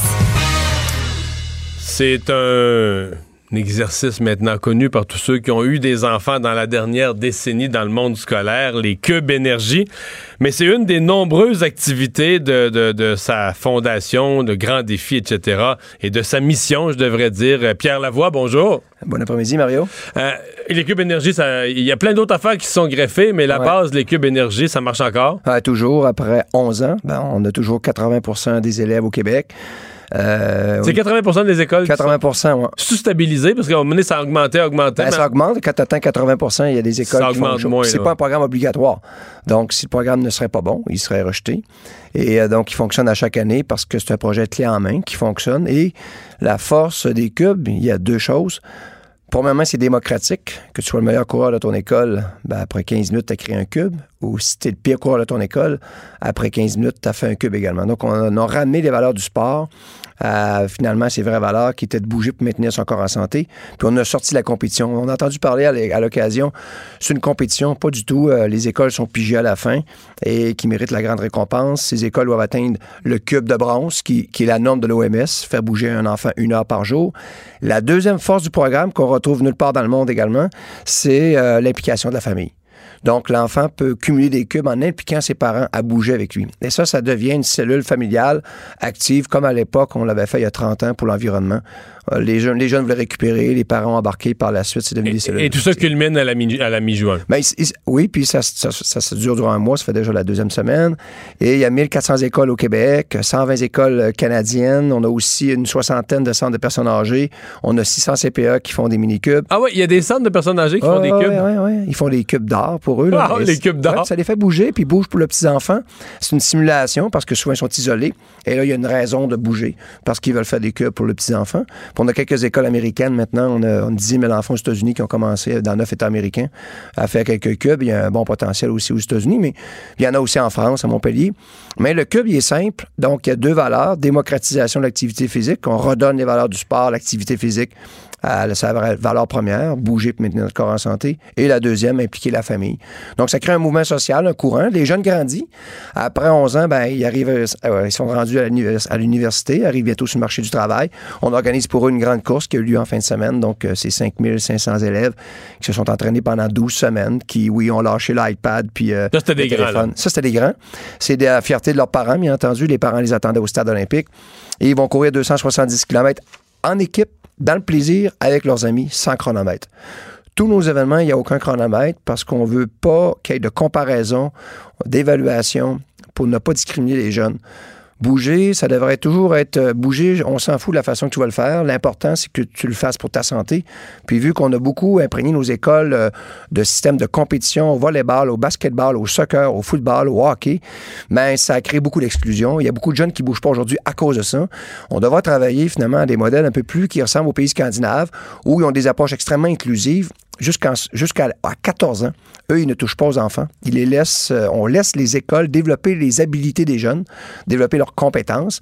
Le jeune se sent compétent dans quelques sports et par la suite, ils vont mettre leur système de compétition un peu plus tard. Mais avant, eux, ils disent que quand tu viens pas intervenir chez un enfant avant 14 ans, en le mesurant, en le comparant et en l'évaluant, tu as eu le temps d'en créer en lui le goût de bouger pour la fille. Nous, on est beaucoup trop tôt. On spécialise les jeunes beaucoup trop tôt. On crée beaucoup d'exclusion. On focus sur les champions, puis malgré tout ça, à la fin, on sait que dans le sport-études, 50% des jeunes, après leur secondaire 5, ne font plus jamais aucun sport de leur vie. Pourtant, on a focusé sur eux. Là. Et le Cube Radio, on est partenaire parce que des gens vont pouvoir gagner leur place pour la grande récompense euh, en allant euh, repérer et aimer la publication du défi des clubs énergie, des cubes énergie, pardon, sur la page Facebook de Cube Radio. Alors, vous avez jusqu'au 27 mai pour participer, puis euh, la famille gagnante va être annoncée le 28 sur nos ondes. Il y a aussi euh, la boucle Vidéotron. Puis je voudrais dire aussi un Oui. tirage. Là, chaque semaine, on fait tirer une famille qui va à Hawaï, la- Oh! en couple, et deux enfants à chaque semaine. C'est la deuxième famille qu'on qu'on fait tirer. Donc, c'est quatre voyages avec toutes les dépenses payées à Hawaï pour euh, une famille qui fait des cubes. Ils vont se filmer, ils nous envoient ça sur notre site. On va choisir les meilleurs, euh, les meilleures Par- vidéos. à chaque semaine. À chaque semaine, on fait tirer. Donc, ce sera 16 personnes qui auront envoyé pour euh, ceux qui participent au cube. Et il y a aussi la boucle Vidéotron. Oui, la boucle. La boucle, c'est quelque chose d'inclusif. C'est un 130 km plat, sans auto, fermé totalement, sans chronomètre. Donc, on peut le faire. Il faut s'entraîner, par contre. Le but, c'est toujours de faire quelque chose où on n'a pas le choix de s'entraîner, mais on va le faire sans pression, sans se faire évaluer, sans se faire mesurer. Et euh, si tu pédales en fou, ça ne donne absolument rien. Il n'y a pas de chronomètre. Le but, c'est de réussir à faire la distance, changer ton mode de vie. Tu deviens ben, par la suite une autre personne. Tu as influencé ta famille dans ce changement. Et on crée des ambassadeurs. On sait que dans la boucle, euh, cette année, on devrait, avoir- tout près de 6000 cyclistes au départ. Euh, la grande majorité, on avait déjà mesuré, tout près de 80% étaient des gens qui étaient presque sédentaires, qui avaient utilisé le vélo comme outil de changement. Donc, c'est un autre événement qu'on a ajouté lors du 1000 km parce qu'au 1000, il y avait seulement 1000 cyclistes. Puis moi, je me disais, on peut pas changer le monde avec 1000 cyclistes. Ajoutons une étape pour inclure encore plus de monde. Puis bien entendu, tout ça se termine aussi en octobre avec la marche des médecins. Maintenant, il y aura 100 marches cette année au Québec. 8600 médecins de famille qui prescrivent la marche à leurs patients. C'est les Ah premiers oui. à le faire au monde. Il y a eu 55 000 patients qui sont marchés l'an passé. Cette année, il devrait y avoir 100 000 patients qui vont le faire. On organise 100 marches pour eux. Maintenant, les médecins dans les cabinets. Fait que d'abord, ça a commencé en fin de semaine passée. Ouais. Avec un premier événement. Là, c'est un feu roulant, aller jusqu'au mois d'octobre. Là, les gens n'ont pas, ont pas de raison. Les marches, c'est gratuit, ça coûte rien. Les cubes énergie, c'est gratuit, ça coûte rien non plus. C'est pas l'État qui le paie, c'est des entreprises privées en plus qui financent nos opérations. Je dis souvent aux gens, tu sais, ben là, en plus, ça vous coûte rien. là. Puis en plus, tout ça, c'est organisé par une organisation qui est capable de faire les choses, qui se fait pour les bonnes raisons. Moi, en fin de semaine, j'étais fier parce que les jeunes rentrent dans le stade. On aurait pu les faire finir à l'extérieur. Ça coûte un peu plus cher réserver le stade au complet pour les faire rentrer à l'intérieur, le décorer, mais ils méritent ça. Vous savez, euh, je dis souvent aux gens, euh, faire bouger un ado, c'est pas facile. là. Mais quand on réussit à en mobiliser 5500, euh, en Mais compagnie... eux, ils sont plus vieux, les ados. Ils te disent. ils- ils- ben, tu leur parles? Ils Ouais. disent quoi? Ils racontent quoi? Parce que c'est pas, pas comme des, des petits, là, les cubes, souvent des Non, enfants de 6-7 ans. Ils, ils prennent, tu leur dis de le faire, ils le font, ils sont Exact. contents. Les leur- ados, ils rentrent dans une démarche. Ils doivent s'entraîner plusieurs semaines. Au début, ils peuvent être une, une centaine dans l'école. Durant les fêtes, ils vont en perdre quelques-uns. Il y en a qui commencent l'entraînement avant les fêtes. Donc, la période des fêtes, ça fait une émulation. Il en reste quelques-uns à la fin, assez pour faire le groupe. À la fin, il y a 40 élèves. Et on demande aux écoles de choisir les jeunes qui ont le plus besoin de, relever un défi dans leur vie. Moi, je veux pas les, les champions en sport. Eux, ils n'en ont pas de problème avec leurs saines habitudes de vie. Moi, je veux les autres. C'est pour ça que dans cette course, tu le fais à relais avec tes amis et tu peux le faire à la distance. Tu cours un kilomètre à la fois. Tu reviens faire ton relais un peu plus tard pour faire un autre kilomètre. Donc, on finit par manger l'éléphant complet. On a couru entre Québec et Montréal. On est fiers de nous. Et les jeunes sont fiers. Ils sont fiers au départ. Ils voient que c'est un gros événement. Ils sont nerveux. Ils sont fébriles. Ils se sont entraînés. Ils se trouvent pas trop préparés. Mais quand, Mais quand arrivent ils s'entraînent, ils sont chacun chez eux, chacun isolé dans leur école. je veux dire, ils sont aidés un peu à l'école, mais euh, beaucoup se fait à la maison. Les parents sont fiers. Ils vont aller courir un peu avec eux. Ils Fait accompagnent. quand ils arrivent à, à la fin de l'événement, c'est comme Ouais. si là, ils arrivent dans quelque chose qui est plus collectif. là. Ils, Ouais, ils se rendent compte de l'ampleur. Ben, à Québec, c'est beau, là, parce que là, tu vois l'énergie, mais tu vois surtout dans leurs yeux, OK, on est dans quelque chose de gros, là. Ouais, exactement. On a tout mis. Vous êtes important. La course, là, euh, c'est un événement qui. euh, on charge une petite ins- inscription aux écoles, là, mais ça ne paye même pas le quart de- du budget. Mais on met des efforts pour eux. Ça vaut la peine parce qu'ils sont les premiers qui, eux, ont fait des cubes il y a 10 ans, il y a 5 ans, qui sont rendus au secondaire. On continue à les suivre. Ils sont les premiers qui arriveront dans la société qui, comme dans l'environnement, ont commencé à apparaître et nous, pas nous imposer, mais nous suggérer des changements. Aujourd'hui, ils sont dans la rue là, et ils proposent vraiment un changement radical euh, vers l'environnement pour l'environnement. Ce sera pareil pour les saines habitudes de vie parce que, rappelons les chiffres aux gens, euh, dans 10 ans, donc en 2030, 70% du budget de l'État sera réservé au système de santé. Et il ne restera qu'un maigre 30 pour reconstruire la moitié des écoles primaires. Au Québec, il y a 2300 écoles primaires. La moitié sont à rénover et à reconstruire. Ça coûte entre 12 et 17 millions chacune. La moitié des 454 écoles secondaires sont à refaire à neuf. Ça va coûter entre 50 et 85 millions par école. Donc, euh, quand il restera que 30 du budget de l'État pour juste pour ça, construire des routes, stimuler l'économie, on sait que ce ne sera pas suffisant. Donc, inévitablement, d'ici les dix prochaines années, la prévention devrait prendre sa place. Moi, je considère qu'arrêtons d'augmenter l'espérance de vie maintenant des Québécois.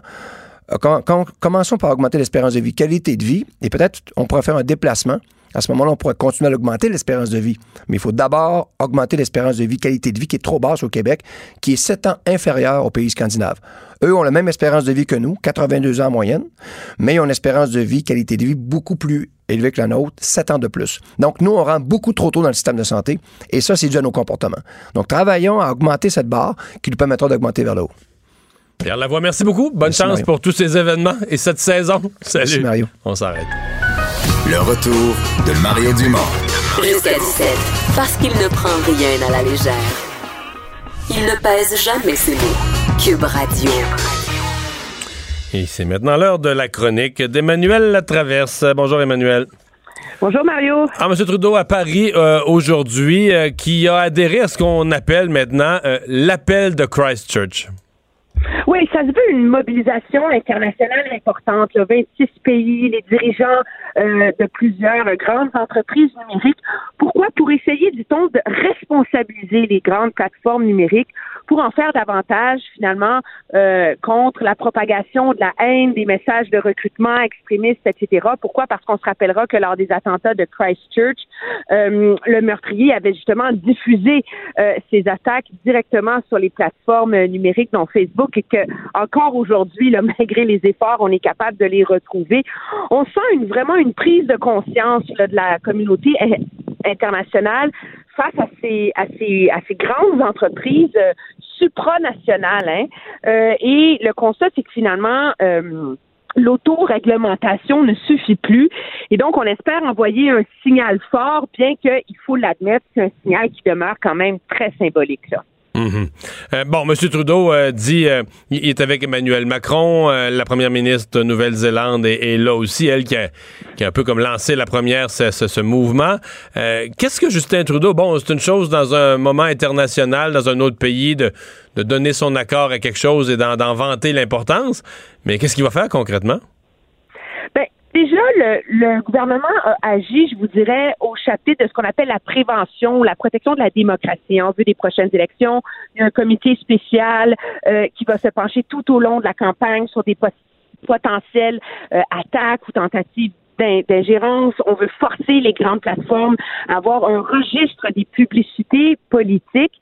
Euh, mais en même temps, on constate que, euh, que le Canada fait pas le poids non plus pour faire plier ces entreprises-là. Tu regardez, dans le cas de la publicité électorale, Google a carrément dit oh, vous êtes un trop marché, un trop petit marché, c'est trop compliqué, on va juste pas en faire de la publicité politique pendant les élections.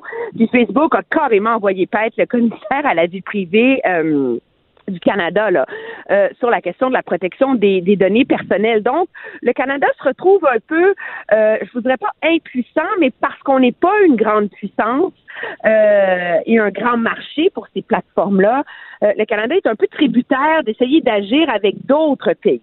Et euh, c'est un peu ce qui ressort. Là. On est à quelques mois des élections euh, et c'est à peine si la ministre Karina Gould commence à évoquer la possibilité de réglementer ces plateformes-là. Je voudrais que davantage, dans les derniers mois, on a vu beaucoup M. Trudeau et les libéraux se servir de ça, euh, de cette mobilisation contre la propagation de l'extrémisme, etc., comme une arme politique contre les conservateurs. Ça, on est très, très, très, très bon là-dessus. Essayer de dire que euh, que les conservateurs ne dénoncent pas assez euh, les mouvements extrémistes, euh, qui sont de connivence ou complaisants face euh, à certains groupes. On se rappellera, M. Scheer s'était ramassé sur une tribune dans les manifestations euh, de Gilets jaunes, là, proches euh, de, militants plutôt racistes et xénophobes. Et donc, on s'en sert beaucoup comme une arme partisane, mais on n'est vraiment pas dans la logique qu'on voit en Europe en ce moment, où on dépose des réglementations sévères, des sanctions massives contre ces compagnies-là, justement pour essayer de leur forcer la main. Au Canada, là, on est encore dans la réflexion et etc. Là, on sent pas que le gouvernement est très prêt à agir. Encore que euh, regardez, le 28 mai prochain, il va y avoir une grande réunion euh, parlementaire internationale ici au Canada euh, où on a d'ailleurs convoqué les grands dirigeants de ces plateformes-là. Et si le gouvernement décidait d'agir, ben peut-être qu'il voudrait certainement profiter de cette occasion-là pour envoyer euh, un message. Ça fait très clairement partie des thèmes là que, le, que les libéraux veulent exploiter, je vous dirais, euh, dans cette année euh, électorale pour essayer de, redorer euh, leur image idéaliste auprès de l'électorat. Mhm. Pendant ce temps-là, à Ottawa, il y a toujours un, un duel climatique, c'est-à-dire, bon, il y, a- il y a le bloc qui a parti le bal en disant, nous, on adopte là, une position, on adopte l'urgence climatique, et là, à coup de motion, euh, on se met la pression les uns sur les autres, et là, finalement, les libéraux qui ont voulu coincer les conservateurs pour essayer de les faire voter sur la reconnaissance de l'urgence climatique. Oui, ça je- j'ose pas dire que c'est ridicule parce qu'il faut respecter notre démocratie là, mais je vous dirais euh, qu'on sent aussi à quel point c'est devenu une, une sorte de ping-pong partisan là, tout ça au lieu de s'asseoir ensemble et au moins essayer de trouver des consensus. Alors aujourd'hui, on débat à la Chambre des communes d'une motion qui a été déposée par le NPD. Pourquoi? Parce que le NPD a perdu un comté en Colombie-Britannique aux mains des Verts et donc on sent qu'il faut qu'on soit plus engagé sur la, la cause des changements climatiques. Donc, euh, déjà, le, le NPD dit qu'il faudrait réduire de 50% les émissions de gaz à effet de serre. au Oui, mais c'est parce que ça, je suis un peu. 2030. Mais, mais en même temps, tout le monde nous dit faudrait voter des motions d'urgence climatique, faudrait mettre des chiffres de pourcentage de réduction, mais personne nous propose un moyen concret. Là, parce Ben, parce qu'ils c'est savent que. c'est ça. Et donc, et donc, le NPD dépose une motion sur l'urgence climatique, mais dit dans cette motion-là qu'il faut abandonner le pipeline Trans Mountain. Alors, c'est sûr que les libéraux vont pas voter pour. Et là, de leur côté, les libéraux essayent de coincer les conservateurs en déposant leur propre motion. Ils disent, ah, ah, les conservateurs voteront pour, vont voter contre, on va pouvoir les accuser d'être des dinosaures. Et là, je peux vous dire que qu'est-ce qui va arriver? C'est que demain, les conservateurs vont, vont proposer un amendement dans lequel eux-mêmes vont reconnaître la crise climatique, l'urgence d'agir et reconnaître que les cibles de Paris sont un objectif ambitieux que le Canada devrait atteindre. Donc finalement, à travers tout ce bras de fer partisan, peut-être qu'on va se retrouver à ce que les libéraux aient réussi à forcer la main euh, des conservateurs euh, et à les forcer un peu mettre carte sur table sur cet enjeu-là avant le dépôt de leur fameux plan. Qui est gagnant là-dessus? Entre vous et moi, je suis pas très certaine. Je commence à croire que potentiellement les perdants, ça peut être les libéraux. Parce que plus les libéraux font monter les enchères sur les changements climatiques, plus ils donnent de la légitimité au discours des Verts, plus ils se, ils s'exposent à être critiqués pour les lacunes de leur propre plan qui, pour l'instant, n'est pas en mesure d'atteindre les cibles de Paris, et plus ils accusent les, les conservateurs d'être des dinosaures climato-sceptiques, à partir du moment où les, où les conservateurs reconnaissent les cibles de Paris, ils vont finir par présenter un plan, mais peut-être que ça va faire euh, pencher l'électorat et dire, ben, finalement, les conservateurs, ils tiennent un discours qui est pas si différent de celui des autres. Hein? Hmm. Alors, euh, il y a un peu un côté là-dedans où les libéraux jouent avec le feu, je pense, sur la question de l'environnement. Ouais. Mais ce matin, euh, j'ai écrit sur le sujet parce que moi, je me, je, me demande quand même où vont les conservateurs. C'est-à-dire que euh, sur cette question-là, bon, on peut trouver que la façon dont la taxe carbone telle qu'implantée par Justin Trudeau, c'est pas la bonne. On peut aussi penser qu'au Québec, on l'a pas fait de la bonne façon en mettant l'argent dans un fonds vert dont on n'est pas sûr qu'on dépense bien l'argent. Mais quand on fait le, tour d'horizon des économistes, puis moi je suis plus à droite, je regarde les économistes de droite dans le monde, aux États-Unis, qui sont penchés sur la question. Il reste qu'une taxe carbone, euh, c'est la, fa- la façon la plus simple, la plus claire, euh, la plus économiquement, euh, on va dire, logique de- de- d'essayer d'infléchir les comportements, de réduire l'empreinte carbone. Je sais pas qu'est-ce que. Je me demande qu'est-ce que les conservateurs vont amener comme alternative. À partir du moment où ils rejettent toute forme de taxe carbone, qu'est-ce qu'ils vont amener vraiment comme alternative? Mais eux, ce qu'ils, ce qu'on, ce qu'on entend et ce que les gens qui sont au fait du dossier euh, et, de ce plan-là là, euh, nous disent, c'est que leur approche va commencer par davantage euh, réglementer très sévèrement les industries les plus polluantes. Parce qu'il faut quand même dire que M. Trudeau se drape dans sa taxe carbone, mais la réalité, c'est que certaines des entreprises les plus polluantes au Québec, euh, au, au, au Canada plutôt, euh, sont pas totalement épargnées, mais font face à des à des requêtes et des et, des marges moins imposantes, justement parce qu'on veut pré- préserver leur compétitivité. Les conservateurs, eux, disent qu'ils vont agir là où ça compte, là où ça fait mal, sur la pollution, sur les industries très, très polluantes et promettent que leur plan sera euh, crédible, chiffré et appuyé par des environnementalistes ou, des experts qui vont, montrer que ça tient la route. Mais c'est sûr que politiquement, ils se sont peinturés dans un coin. C'est une question idéologique, cette histoire de la taxe carbone. Et, euh, ils se sont certainement compliqués la vie, je vous dirais, dans euh, l'atteinte d'un plan crédible pour le Canada en faveur des changements climatiques, en se positionnant de manière si virulente contre tout mécanisme de prix. Parce que est-ce qu'il faut rappeler qu'il y a une époque sous le gouvernement Harper, la mémoire est bonne, c'est quand Jim Prentice était ministre de l'Environnement, ça fait longtemps, où les conservateurs jonglaient avec l'idée d'avoir une bourse sur le carbone au Canada. Il y a plusieurs au sein du mouvement conservateur trouvent que, euh, que c'est la voie qu'on devrait emprunter. Maintenant, pour des raisons idéologiques, partisanes, Hmm. Les conservateurs d'Andrew Scheer sont contre, comme les autres premiers ministres euh, de la même allégeance au Canada. Et donc là, on va trouver une alternative. Ça fait presque un an qu'ils travaillent sur ce plan-là. Eux plaident qu'il va passer le test de la crédibilité. Mais objectivement, Mario, pour le commun des mortels et les lecteurs, les conservateurs savent qu'ils vont jamais marquer des points avec ça. Le but de ce plan-là, politiquement, c'est avant tout de désamorcer cet enjeu-là et, euh, et de le neutraliser en vue de la campagne électorale face aux libéraux, là. Euh, conscients qu'on on, va jamais leur donner euh, une médaille verte et que c'est un enjeu sur lequel, dans le contexte politique actuel, ils peuvent pas vraiment gagner. Mais eux disent on est mieux d'avoir un plan crédible puis d'agir que de tenir des beaux discours euh, et finalement euh, passer à côté des cibles que le Canada ne cesse de se fixer et de repousser d'année en année là, depuis, euh, depuis l'époque de Jean Chrétien. Là. Voilà. Eh, merci beaucoup, Emmanuel. Le retour de Mario Dumont, l'analyste politique le plus connu au Québec. Cube Radio. Cube Radio. Autrement dit. Nouvelle euh, du jour, euh, la direction de la santé publique de Montréal a rendu public un, un rapport concernant euh, les décès qu'il considérait liés à la canicule l'été passé. Là, je vous rappelle, euh, les derniers jours de juin, les premiers jours de juillet. Les gens qui ont transporté des meubles, qui ont déménagé l'année passée, le 1er ou le 2 juillet, euh, vont s'en souvenir. Il a fait très chaud, donc du 30 juin au 5 juillet euh, 2018. On parle de mercure qui dépassait euh, les, les, 30 degrés Celsius à tous les jours. Euh, bon, on parle d'une des, canicules les plus intenses depuis, euh, depuis un siècle. Eh bien, on dit que ça a fait 66 décès. 66 personnes sont décédées euh, dues à la chaleur. les, les explications Là, on, essaie de, de, d'établir des, liens. Quelles sont les personnes les plus vulnérables? Évidemment, euh, on dit les, les premiers groupes visés sont les aînés, mais aussi des personnes à faible revenu, des personnes qui vivent en isolement, qui vivent seules. Euh, donc, euh, 80 de ces gens-là sont morts, de ces personnes sont mortes à leur domicile. 72% c'est des gens qui souffraient déjà d'une maladie chronique. C'est souvent ça. Quand on décède dans ce genre de circonstances-là, euh, c'est souvent parce qu'on a déjà d'autres problèmes de santé.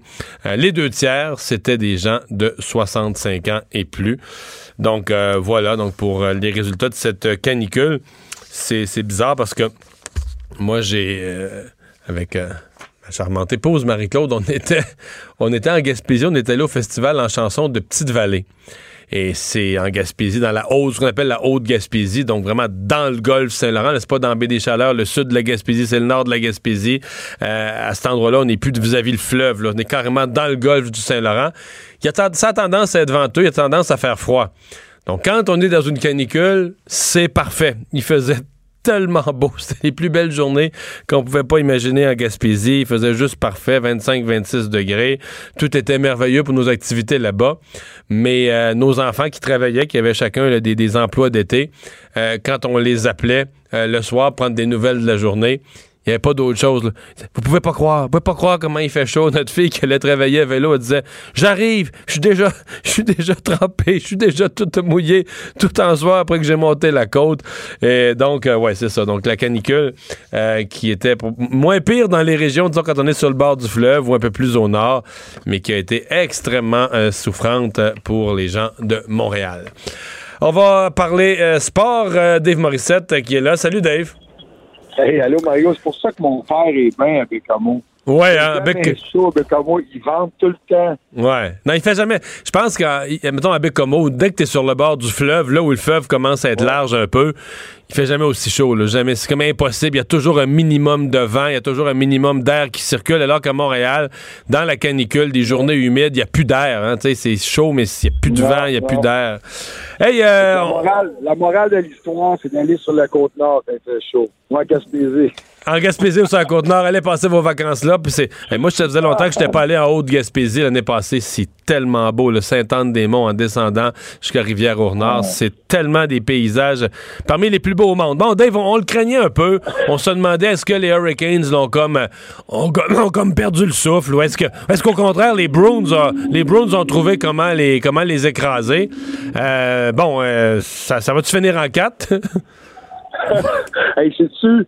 Non, mais la première période hier, la question qu'il faut se poser, en tout cas, on, peut, on peut être sûr d'une chose, ça serait une grosse surprise si les Hurricanes seraient capables de revenir dans cette série-là, au moins gagner un match, c'est le défi, je pense, euh, des, Hurricanes. Mais la première période, il y a quatre avantages numériques du côté de la Caroline. Un 5 contre 3. Non, mais la Caroline était la meilleure équipe. Mais j'ai aimé le commentaire de Patrice Bergeron qui dit c'est quoi, en ta première, puis il a dit non, mais c'est une domination des Hurricanes, mais on avait l'impression. Sauf qu'à la fin de la période, c'était, à la fin de la période, c'était quoi le pointage? C'était 0-0. Ben, c'est ça. Mais il n'y a rien de pire. Il n'y a rien de pire que de dominer puis de, de, de, de, tout, de, tout bien faire, mais de rien faire. oui, oui. Puis Patrice disait, moi, j'ai l'impression qu'on a encaissé leur meilleur coup. C'est ce qui s'est dit dans le vestiaire. Puis, tu sais, la période commence on marque, on marque tout de suite. C'est Wagner qui a marqué euh, dans les deux premières minutes. à partir de ce moment-là, puis tu sais là, les Blues de Boston là, c'est même si tu les frappes, tu ne vas pas les intimider. Puis tu sais, Brad Marchand encore hier, on a beau le détester, mais tu le prendrais, Mario, tu prends ça dans ton équipe, Brad Marchand? C'est sûr. Ah, c'est sûr. Dans ton équipe, tu, sais, tu me posais la question. Non, non, mais d'abord, il y a du talent, c'est un marqueur, là. oui, c'est un marqueur, mais c'est un gars qui dérange, il rentre dans ta tête. Puis moi, hier, j'ai pas été surpris de, voir ce qui, est arrivé avec Justin Williams, parce que pour ceux qui l'ont pas vu, c'est que Brad Marchand, encore, il y a, eu un peu de, de, de, brasse camarade à la mise en jeu. Brad Marchand joue contre Williams, le capitaine. il faut se souvenir que le match d'avant, ben, il y avait eu Marchand qui avait. Williams avait copié une pénalité. Là, Marchand lui avait fait le signe du capitaine, son chandail. C'est toi le capitaine, tu prends des mauvaises pénalités. Il est vraiment rentré dans sa tête. Et hier, Williams, encore une fois, un petit coup en arrière de la tête de Marchand. Marchand se vire de bord comme si euh, on l'avait frappé avec un, marteau ou une masse. Et là, Williams part. Là, il s'en va frapper. Je me rappelle qui dans le coin, mais avec un coup de coude, puis quelqu'un de deux minutes. Mais, mais, mais c'est ça, les, les Blues de Boston, puis on parle beaucoup, c'est pas moi qui le dis, c'est eux qui disent, bon, on a vécu une saison, on a, on a vécu beaucoup euh, de, moments difficiles, mais on a été résilients. Puis c'est un peu ça. Puis c'est l'histoire de Tukarask aussi. la vraie histoire de cette série-là, c'est que tout le monde est capable de marquer. Puis à chaque fois qu'on a besoin d'un but du côté des Blues, il y a un but qui se marque. je veux dire, on n'a pas connu de vraiment de mauvais matchs. Il y a toujours quelque chose qui se passe. Puis euh, je pense que le gardien Tukaras, Marie, on va être d'accord, Tukaras fait des miracles. Lui qui avait eu un début de saison euh, on ne sait même pas si c'était Ras qui allait, euh, qui, qui, allait, qui allait passer. Ouais, là, il est, comme rentré dans sa zone. Là, hein. ça semble facile. Oui, oui, puisque rappelez-vous en début de série, en début de série, là, Alak jamais trop loin. Dans la première série, là, on, voyait souvent Alak à la caméra. Mais là, on le voit plus, il passe de l'eau, mais on, ne le voit plus debout en train d'attendre son tour. Ouais. Euh, ce soir? Ce soir, un troisième affrontement, Sharks Blues.